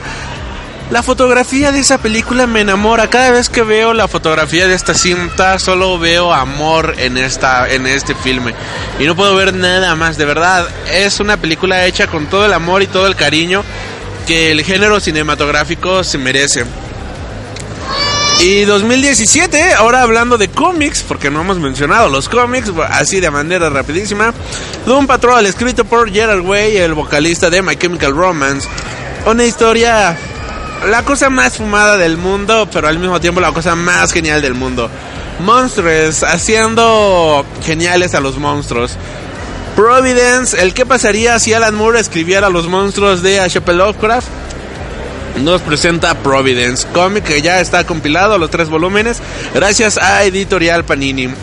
Secret Empire, cómic que nos muestra el qué pasaría si el Capitán América hubiera sido un nazi.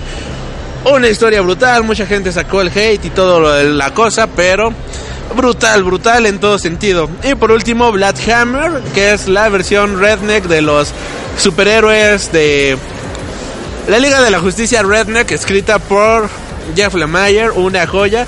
Si les encanta el género de superhéroes, creo que Black Hammer viene siendo una de las mejores propuestas actualmente. Y con esto ya llegamos al año del 2018 y nada más rápido empezamos con los cómics. Y iniciamos con lo que más me gusta son los monstruos de Emil Ferris que es un cómic que es una madresota bastante ancha, en el cual una niña de 10 años que es fanática de los monstruos va a tratar de investigar el la muerte o posible asesinato de su vecina sobreviviente del holocausto. A través de diferentes películas y situaciones de cine noir, a través de muchísimo cine B, vaya, y monstruos clásicos, Frankenstein, el hombre lobo, el hombre invisible y todo eso. Una carta de amor a los monstruos clásicos de la cinematografía. Por otro lado tenemos Mr. Miracle, un cómic que de igual manera viene a presentarnos una historia de ciencia ficción. Que si te soy honesto, no entiendo bien la función de este cómic, pero que sé que es un cómic que lo lees y dices, esto está bueno, no sé por qué está bueno. ¿Pero por qué? Porque digamos que no tiene... Es un cómic que no va hacia ningún lado, pero el camino lo disfrutas como no tienes ni idea. De hecho, este cómic de Mr. Miracle tuvo continuación en un cómic llamado The Furies, que son las y hijastras de la mamá, este, ¿cómo se llama? La, la abuela, la abuela justicia, la abuela bondad de, hay de Apocalypse. Y tiene su continuación y todo eso. Pero digamos que es un viaje muy bien hecho, muy bien estructurado, en el cual nos presentan toda la... Es eso, este cómic nos presenta la estructura de Apocalypse y cómo un sobreviviente de toda esta estructura pues trata de llevar su propia vida y realidad a un contexto más normal, alejado de toda la violencia que representa el mundo del cual venía. Pero la violencia continúa ahí, o sea, la violencia sigue adentro de su toda esta maldad y toda esta oscuridad continúa dentro de él mismo. Y es un cómic interesante. Tratan de presentarnos una familia bastante disfuncional de nueva cuenta. De hecho, este cómic de Mr. Miracle es escrito por el mismo escritor que escribió The Vision, Tom King. Y nos presenta una familia bastante disfuncional, pero que al final del día es un, es un bonito viaje. Acá dices, ok, nada mal, no me llevó a nada, pero lo disfruté mientras duró. Estuvo genial. Por otro lado, tenemos Batman White Knight, que es una historia escrita por este Sean Murphy, que nos presenta el qué pasaría si The Joker fuera el superhéroe de la ciudad gótica, ¿no? Creo que cómic imperdible si son fans de Batman. Cosmic Ghost Rider, de igual manera, el qué pasaría si Frank Castle fuera eh, el espíritu de la venganza. Es un cómic en el cual Frank pues va este a ser el heraldo de Galactus y después se convierte en una realidad, pues encuentra a un Thanos bebé y pues decide no matarlo porque pues hashtag Thanos bebé, ¿no? Y cuida a Thanos bebé, pero en otra realidad termina matando a otro Thanos y demás y es como, ok, ¿qué pedo con estos viajes interdimensionales? Es una historia muy cósmica, de hecho es ciencia ficción as fuck, viajes temporales, realidades y subtramas bastante entretenidas, acompañada de un arte espectacular, vale mucho la pena, son solamente cinco números.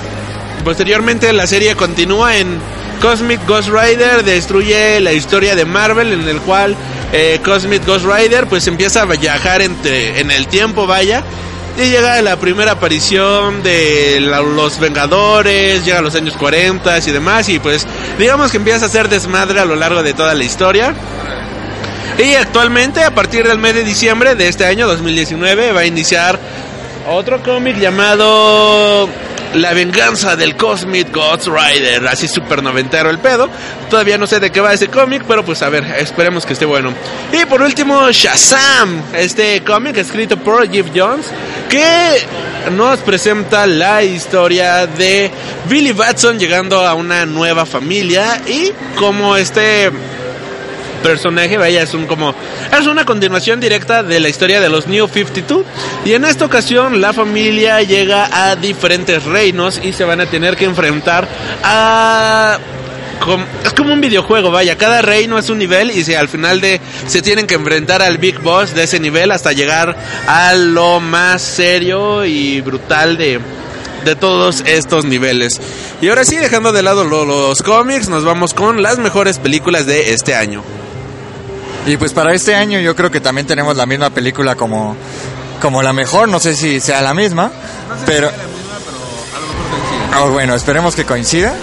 Este, bueno, y, al igual que como lo hice en el 2012, aquí me gustaría comenzar con, con el, la conclusión de lo que comenzó todo, que fue que es este Avengers Infinity War, ¿no? Eh, quizás no la mejor película de ese año, pero pues es la, el inicio de la conclusión que, que tuvimos este año y pues digo, ¿qué, ¿qué, podemos decir, no? O sea, es una película que acabó mal, que nos dejó a todos picados para ver la siguiente y que además no tuvo un final bonito, ¿no? Yo creo que eso es lo, lo, lo bueno de esa película. Aparte es muy buena, o sea, para mí es mejor que Endgame, entonces pues yo creo que es una buena película de Avengers. Los malos ganaron en la película más épica del mundo. Tómate esa. Tengo otra película de superhéroes, pero me imagino que es tu favorita. Ok. Entonces esa la dejamos al final para hablarle entre los dos. Y bueno, iniciamos con Ready Player One, esta película dirigida por Steven Spielberg, que es una oda a la cultura nerd. En todo sentido, de verdad, si te, si te gustan los videojuegos, cómics, películas, anime o demás, y no has visto esta película, amigo mío, estás perdiéndote de una de las mejores obras de la cultura pop de la actualidad. Salud.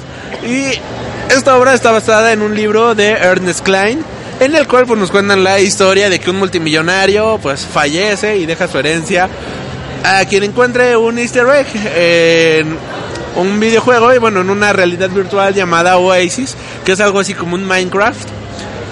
Y pues tratan de encontrarlo, ¿no? Obviamente hay gente que está persiguiendo el huevo de oro y Gunters que tratan de realmente apoderarse de él para hacer un mundo mejor, ¿no? Ready Player One es una excelente historia de ciencia ficción con unos tintes muy buenos de cyberpunk. Que, vaya, una oda al, al, al, a, la cultura nerd. Y además un crossover impresionante, ¿no? Con todo lo que, con todo lo que podemos ver. Bueno, este año, pues, este, es el bueno, ah, bueno, no lo bueno, sí lo mencionamos. El año pasado fue el cuarto eh, Oscar para México. Este, este año ganó el quinto, que fue Roma, con Cuarón. Pues bueno, es la, la, la, película de Roma, que también no es una película tan, tan llamativa, obviamente tampoco no es palomera. Pero bueno, fue cuando Netflix pudo ganar una película con, con, una, peli con una película de Cuarón. Y pues es igual, ¿no? Es una historia medio... digo, es una película un tanto soberbia, muy personal, pero bueno, también es digna la mención porque pues este... Yo creo que es de las mejorcitas películas de este año. Pues ganó casi todo, entonces pues ¿qué, qué podemos decir? Es una película buena. No tengo más que decir. Roma me mamó la fotografía. De verdad, visualmente es muy poderosa, muy hermosa. 10 de 10. Y otra película en blanco y negro de ese año que a mí me encantó bastante fue Cold War. Esa película al final me hizo llorar. Es una historia de amor, una la típica historia de amor imposible en la cual dos amantes están destinados a amarse pero a nunca estar juntos, ¿no?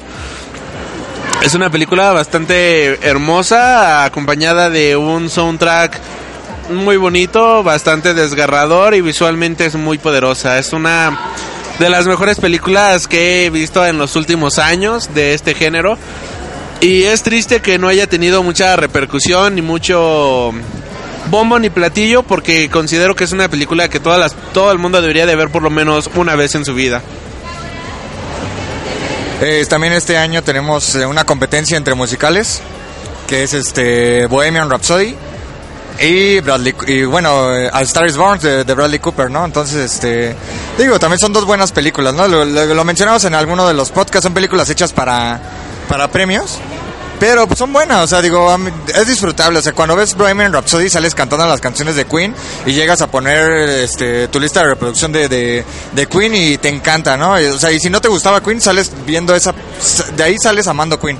Te gusta la música y, y yo creo que es. Y bueno, y la parte de, de Star is Born, una película fórmula. Pero que también es muy buena, ¿no? Y aparte las canciones, cuando canta Lady Gaga con Bradley Cooper, es... es- es- a mí me encanta ese- esa, esa canción, entonces es también digna de mención dentro de este año. Y bueno, hay una película que me gustaría mencionar, pero... O sea, sí me gustó, pero no tanto. O sea, no tanto como para ponerlo en la lista de lo mejor. Así que, ¿alguna otra película? No, bueno, nada más igual de mención, este Isla de Perros, de Wes Anderson, también ya saben, es, este, una película animada, stop motion. Y de Wes Anderson también es una, ya lo, ya lo mencioné con Hotel Budapest. Entonces, pues, este, digo, ¿qué puedo decir? Es una excelente película. Lástima que no ganó el, el premio Oscar, pero porque la merecía alguien más. Y ese alguien más era nada más y nada menos que Spider-Man Into the Spider-Verse, la mejor película del fregado año. Esta película es la primera cinta protagonizada por Miles Morales en el universo de este Marvel, vaya, en el universo cinematográfico. Y nos presenta una historia de viajes en el multiverso en el cual un chico pues tiene la habilidad de Spider-Man, vaya. Y él está destinado a convertirse en un superhéroe, pero no sabe cómo hacerlo. Ayudado con otros Spider-Man de otras dimensiones, logra convertirse en el héroe en el que está destinado a ser, acompañado de los mejores visuales que van a ver en la maldita vida. Sí, la verdad es que es una película que es sumamente increíble. No sé si considerarla la mejor de, de superhéroes, probablemente sí.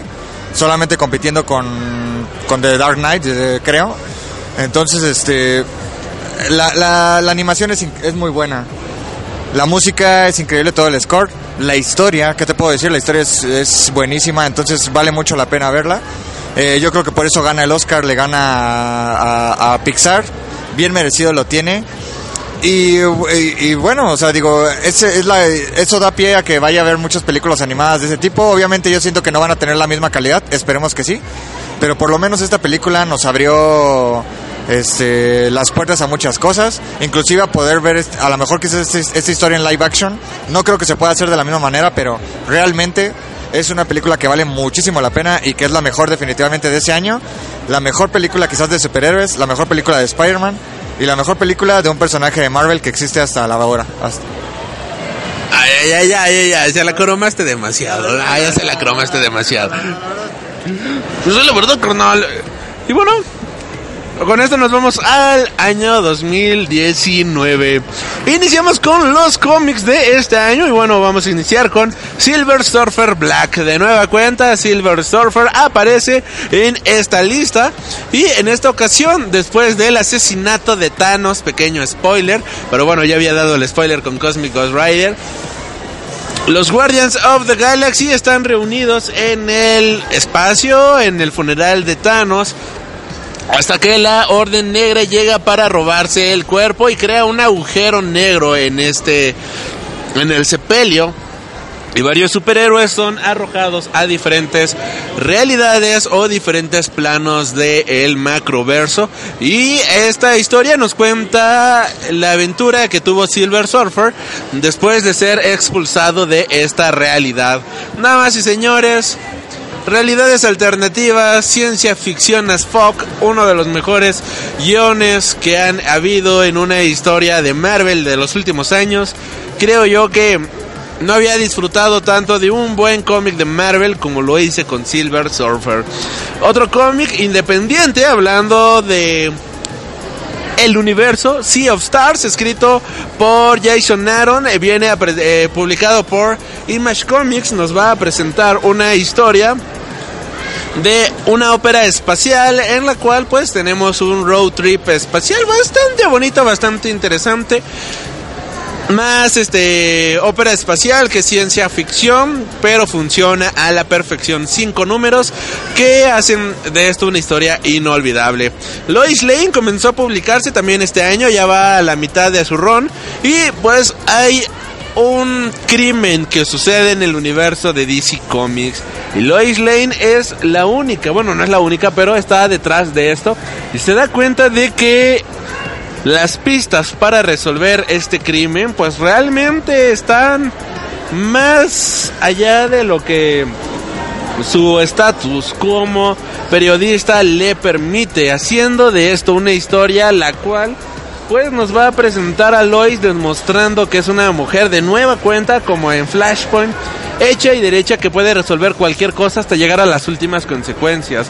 Aunque estas consecuencias puedan llegar a involucrar a grandes superhéroes de DC Comics. De verdad vale mucho la pena. Otro cómic independiente viene siendo Second Coming, que es el ¿Qué pasaría de si Bus regresara hoy en día a la Tierra?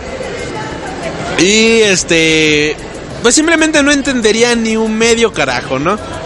él tendría este una idea completamente diferente de lo que viene siendo el mundo, de lo que viene siendo la realidad. Y en este mundo, pues resulta que hay superhéroes, así que un superhéroe, que es como el Superman de, esta, de este universo, pues trata de ayudarle a Jesús a entender más a la realidad que existe hoy en día en el planeta Tierra. Algo que me agrada bastante de este cómic es que al final de cada número viene un apartado de cartas en el cual puedes leer diferentes opiniones de lectores, tanto detractores como fans. Y de igual manera, este algo que me agrada bastante es que hay un padre, un sí, un padre que habla eh, del cómic y todo eso. Y esto completa de muy buena manera la historia de la segunda avenida de Jebus en nuestra realidad. Creo yo que vale mucho la pena. De hecho, acaba de terminar el primer volumen apenas en noviembre. Y la verdad es que cada número no tiene desperdicio. De verdad vale muchísimo, muchísimo la pena. Otro título que empezó a publicarse fue Martian Manhunter y que ya está en su último número. Igual, una historia policíaca, un thriller policíaco este, espacial que ocurre cuando todavía existía el planeta del Martian Manhunter si les gustan los las películas policíacas, esta vale muchísimo la pena. Ay, Dios, estoy mencionando demasiados cómics, una disculpa. The Magnificent Miss Marvel, nada más como mención honorífica, es una historia igual policíaca. Me agradó bastante porque yo no me imaginaba que fuera así la historia. Middle West, escrita por Scotty Young, nos presenta la historia de qué pasaría si nos presentan una realidad en la cual hay un chico que es abusado de todas las maneras habidas y por haber por su padre y que es maltratado por la vida de una manera bastante, bastante ojete. Pero él también, pero también hay un mundo de fantasía que existe en esta realidad, así que es fantasía con este fantasía con drama, es algo así como un monstruo viene a verme para darnos una idea, pero aquí de igual manera se este se enfoca más que nada en el género de la fantasía. Freedom Fighters, la historia de qué pasaría si los nazis hubieran ganado la Segunda Guerra Mundial en un mundo de superhéroes. Y ya por último, Immortal Hulk, que viene siendo una historia de Hulk que separa de muy buena manera al monstruo del humano, algo que creo yo que es la mejor manera en la cual puede funcionar este personaje y aquí está hecho de una manera espectacular. Y nada más mención honorífica porque lleva solamente dos números.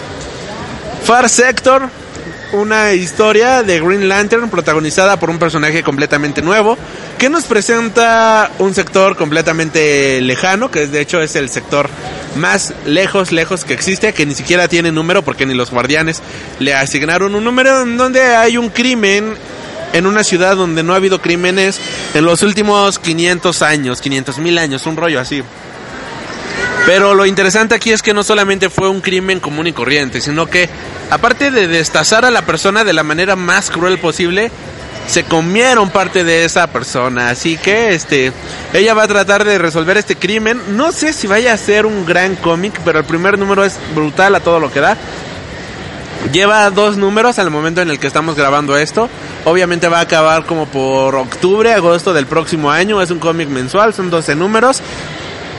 Esperemos que estemos en lo correcto y sea una gran historia de Linterna Verde, porque creo yo que valió mucho la pena. Y con esto nos vamos ahora sí a las películas de este año. Así es, donde la verdad no traigo tantas películas, de hecho son poquitas, pero lo que sí te puedo decir es que este año es de esos años que ya nos habían visto desde hace mucho tiempo, en el que los, los premios Oscar van a estar cañones, van a estar muy difíciles.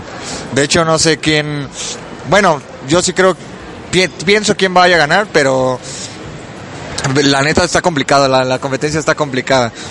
Este, igual, al igual que, que, la pasada, me gustaría comenzar con, pues ya la culminación de todo, la culminación de todo, que es este, eh, sería Avengers Endgame.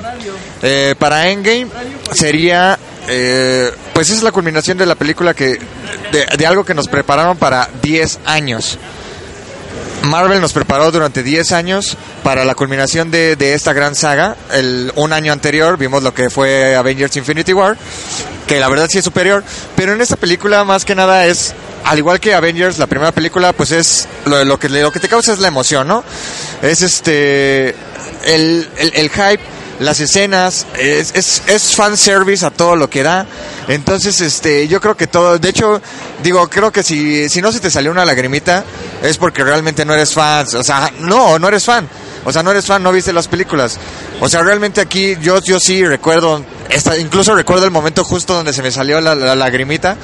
Fue un momento hermoso. Ah, bueno, a mí se me salió cuando fue el Avengers Assemble.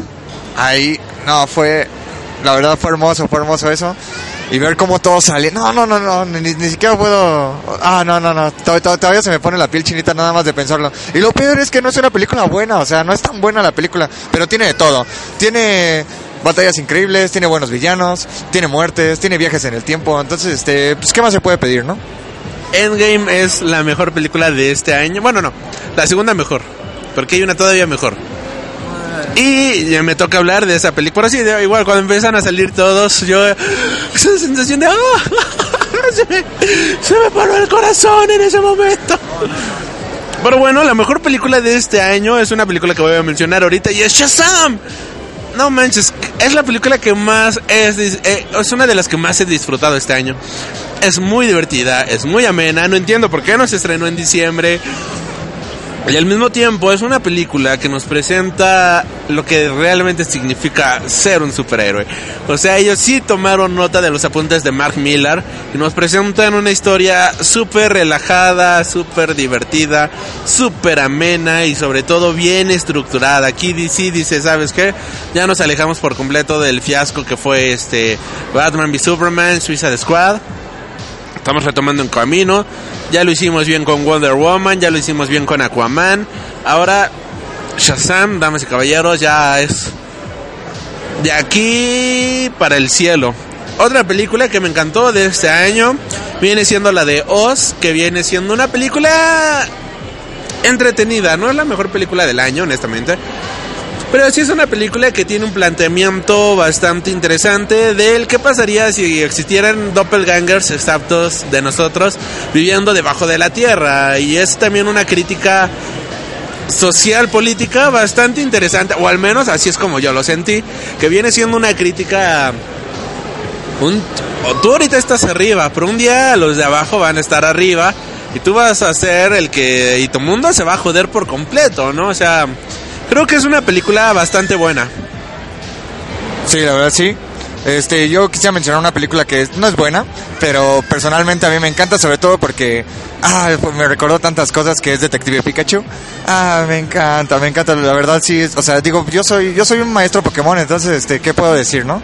Me encantó verla por fin una película live action de Pokémon, entonces y, y aparte también abre la posibilidad de muchísimas otras películas, entonces estoy feliz porque haya sucedido, sobre todo porque sí fue buena película. O sea, no fue un bodrio de como las películas de superhéroes que casi siempre son. Detective Pikachu no fue tan mala, entonces pues la verdad no, no fue mala, entonces por eso vale la pena. Y de hecho, cada que hablábamos de Pokémon, me acuerdo mucho de un programa que grabamos y que tristemente nunca vio la luz, que fue un programa de Pokémon. No, ¿en serio no salió? Nunca salió ese programa de Pokémon. ¿Por qué? Pues porque acuérdate que se borró la grabación. Oh, rayos, pues deberíamos volver a hacerlo porque la verdad es, eh, digo, ese programa que a mí me gustó, digo, obviamente me gustó, ¿no? Pero estuvo, quedó muy chido ese programa. Hay que, hay que volver a hablar de Pokémon. Y sí, Detective Pikachu es una muy buena historia noir con Pokémon. ¿Qué más podemos pedir? La cosa más nerd del mundo. Otra película que para mi gusto igual es de lo mejor del año viene siendo Zombieland, que es una película bastante ah, sarcástica, vaya. Me encanta que esta película se burla del mundo entero. Es una película que dice, ¿sabes qué? No me importa lo políticamente correcto, ni lo que está bien, ni lo que está mal. Yo voy a hacer una película que esté bien hecha con los principios que hicieron que la película fuera buena desde un inicio y lo logra de una manera bastante buena. Zombieland 2 es, aparte de una excelente secuela, secuela que es bastante difícil de lograr una buena secuela de una muy buena película. Nos presenta nuevos conceptos cinematográficos. Bueno, nos presenta nueva, nuevos conceptos de una historia que, como bien pasó con Tren Busan, es wow, ya dónde llevamos el mundo de los zombies, ya qué más podemos hacer en este género. Bueno, pues sabes que todavía se puede hacer más. ¿Y cuál es la manera más absurda de presentarnos algo en un mundo de zombies? Bueno, pues nos van a presentar una sociedad en la cual es libre de armas en una sociedad zombie. Es como, what the fuck? Y esto hace encabronar por completo a Tallahassee. Y es como, que es genial, de verdad es una película muy genial, muy divertida. Al final, pues hay un como mini corto, 100% protagonizado por Bill Murray. Igual es un corto que vale muchísimo la pena y toda la película es muy, pero muy divertida. Eh, me quedan dos películas, no sé a ti cuántas te quedan. Bueno, pues eh, las mías ya son nada más puras de, de premios. No sé si tú, tú, traes un poco más comerciales. Porque mira, bueno, ya empiezo, eh, yo empiezo con el terreno ya de esta parte que es este, bueno, empezaré con Ford versus Ferrari. Es una película muy buena, eh, película de, de, pues es de carreras, pero la verdad lo que lo que menos importa son las carreras, entonces este la verdad es, una muy buena película, eh, excelente actuación de Christian Bale y de Matt Damon. Entonces aquí ya empieza esta parte de las premiaciones. Digo, va, a estar duro, no, sé cómo va a estar, pero la recomiendo. Es una película que salió hace poco, por lo menos aquí en México. Entonces es buena, eh, buena, buena. Está muy buena esa película. De por sí esas películas me aburren, pero esa pasa así ligerito, está súper chida. Otra película que yo traigo alejada por completo de los premios. Obviamente Godzilla King of the Monster. Película en donde vimos a King Ghidorah, Rodan y Mothra reunidos para presentarnos un agasajo nerd a todo lo que da, con el peor guion existente, pero con los mejores trancazos de monstruos que hemos visto desde Pacific Rim. Es una película con la cual si no te mojaste viendo esta cinta, de verdad es que qué pésimo nerd eres, amigo mío de verdad es la cosa más espectacular y brutal del mundo ver esta película en IMAX. Igual es para volarte la cabeza. ¿Qué más puedo decir? Un agasajo total. King of the Monster, el rey de los monstruos, la película Kaiju por excelencia de este maldito año. Bueno, otra película que también va a estar ahí es la, una película de Bon Joon-ho, que es este Parasite.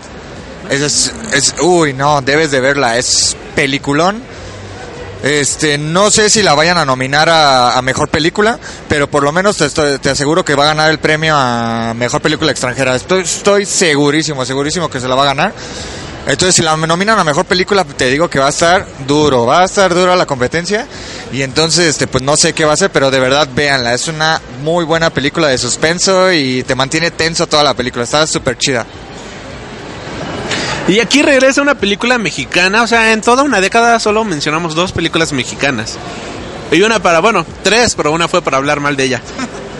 Eh, la película de Esto no es Berlín es una película que nos retrata la juventud de unos chicos en México de los años 80 de cómo tratan de ingresar a uno de los clubs under más exclusivos de la época, vaya, que es el Aztec. Y de esta manera pues están en búsqueda de su propia personalidad, en búsqueda de su sexualidad, en búsqueda de su propio yo, por decirlo de cierta manera. Como Lady Bird de nueva cuenta. Es una película que está excelentemente bien dirigida. Considero que la fotografía es buena, tiene encuadres bastante interesantes y lo mejor de todo, el guion y las actuaciones son buenas. No es el tipo, por ejemplo, hay una película que no agrega la lista que se llama Sopladora de hojas, que tiene un buen guion, pero las actuaciones eh, son X, de verdad están genéricas, muy muy genéricas tristemente. Pero esta película de verdad logra mantener guion y actuaciones al nivel que la película necesita. No es la cosa más sobresaliente del mundo, pero para hacer una película mexicana y estar a la altura de una película de cualquier otro lugar, creo que vale muchísimo la pena. Y este año hubo dos películas mexicanas que me gustaron mucho, que fue esta película de Esto no es Berlín y la película de Chicuarotes. Pero Chicuarotes cae en muchos terrenos clichés. Es una película que sabe manejar de muy buena manera el cliché para generar una historia interesante. La película de Esto no es Berlín es una película que transgrede, que se arriesga y sobre todo logra presentarnos una excelente propuesta cinematográfica que sobresale de lo que estamos acostumbrados a ver en el cine convencional y sobre todo en el cine mexicano.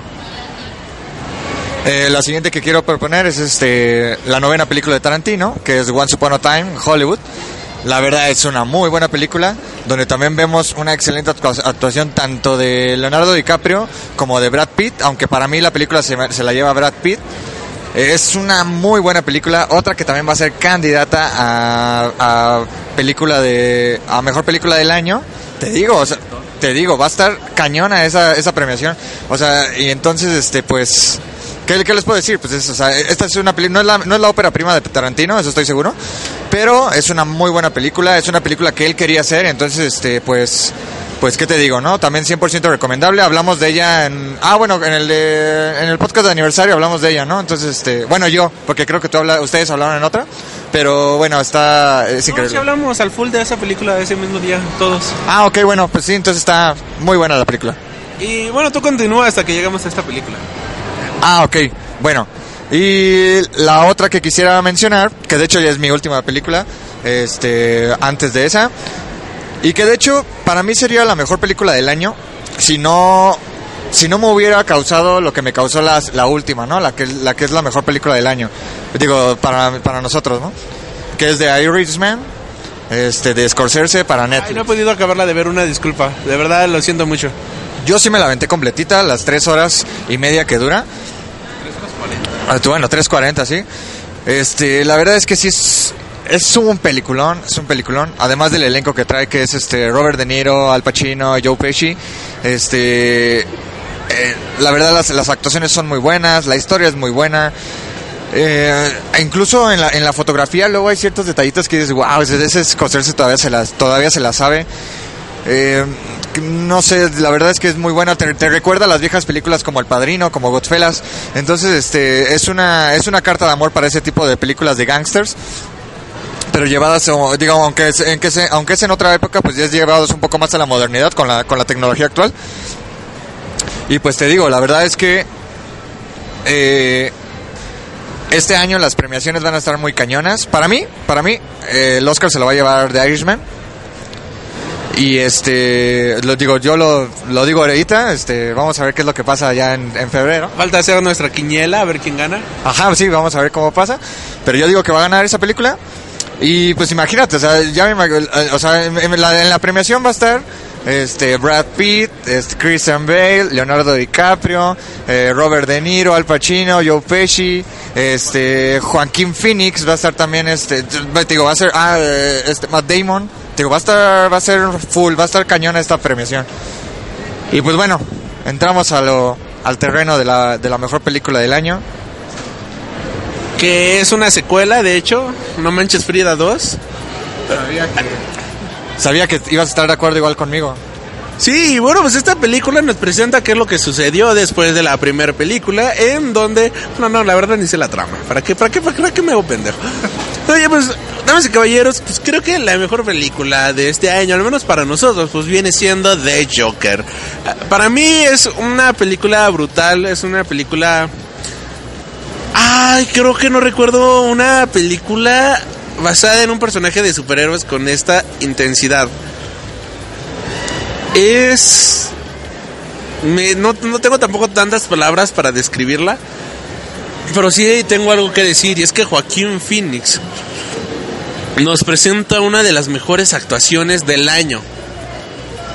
Tiene una... Perdón, tiene una de...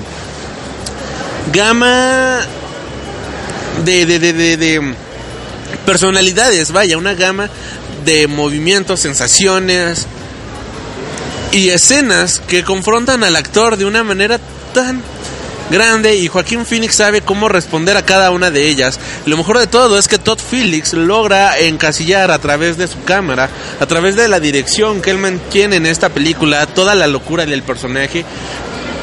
Visualmente es muy poderosa con una gama de colores que se ocupan a lo largo de toda la película, que te hablan acerca de la suciedad y lo podrido que está esta sociedad y al mismo tiempo logran reflejar lo podrido que está este personaje.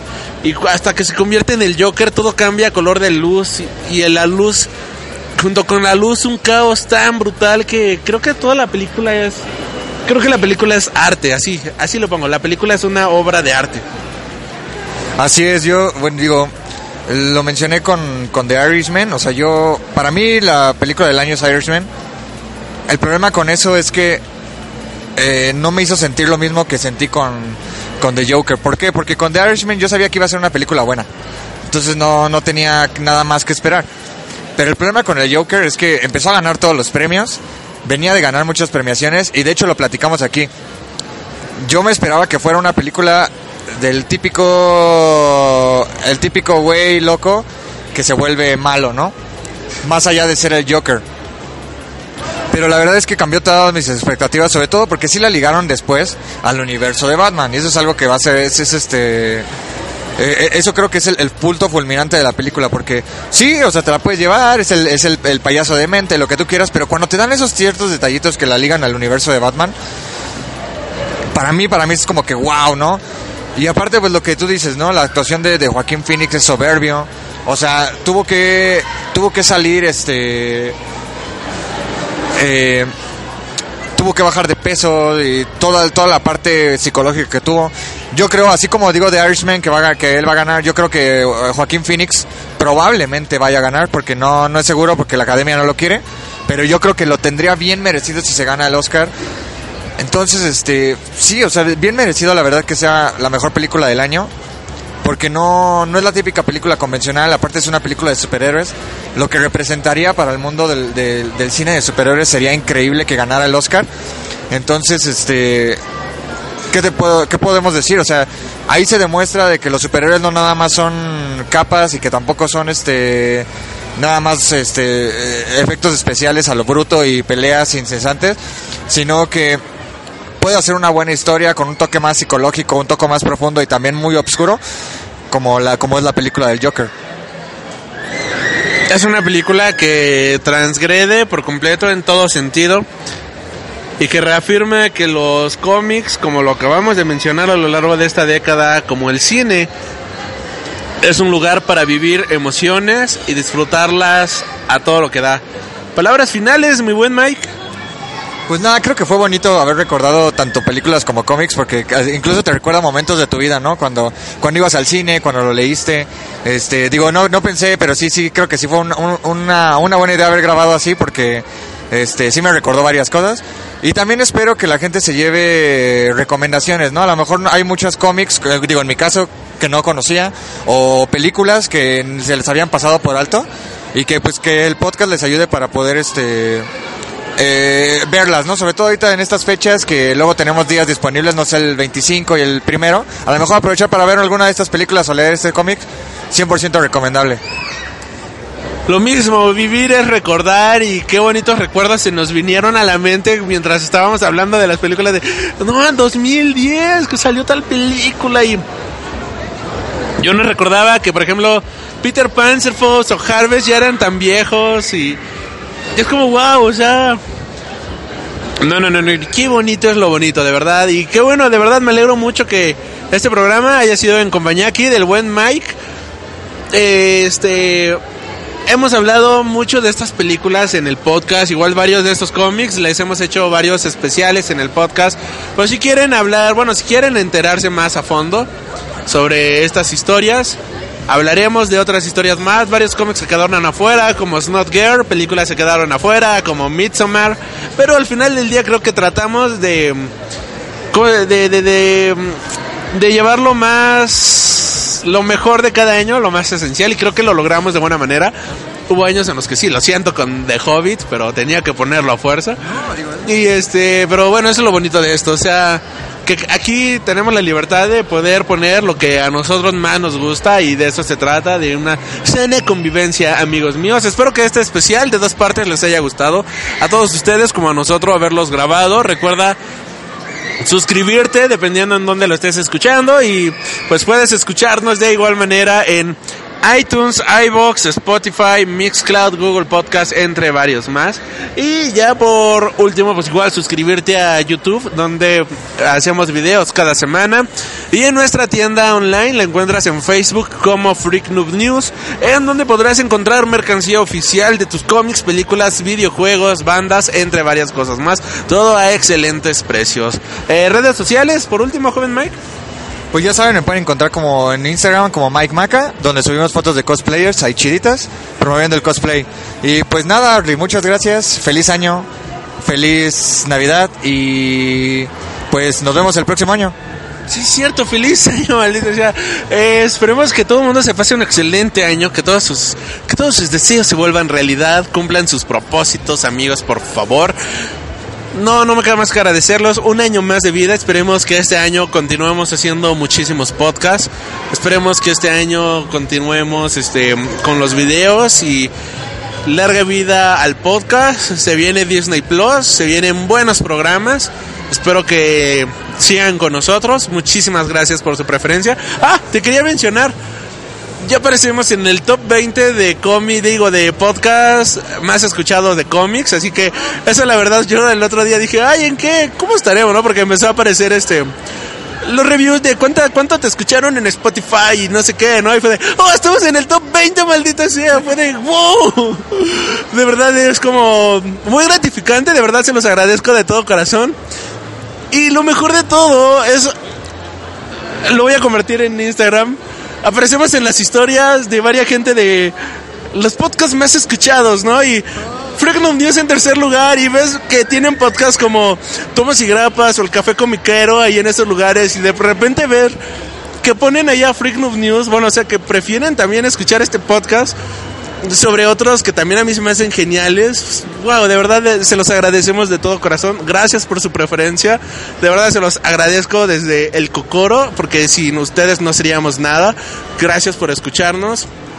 Y pues, a ver si este año logramos entrar al top 10 o al top 5, ¿no? A ver que hay que mejorar todas las todo lo posible y de verdad tenemos un gran compromiso con ustedes. Vamos a tratar de, bueno, no vamos a tratar, sino que vamos a hacer lo mejor posible todo para que se lleven el mejor contenido siempre en el tráfico, en la casa, en la oficina, en cualquier lugar.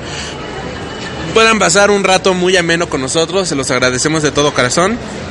Excelente año 2020. Se viene una década que promete bastante. Habrá que ver cuál es la nueva endgame de esta década y gracias y nos estaremos reencontrando hasta la, nada más que mencionar nada, ok. Gracias y nos estaremos reencontrando hasta la próxima. Has tenido el honor de escuchar Freak Noob News, tu programa de cultura geek.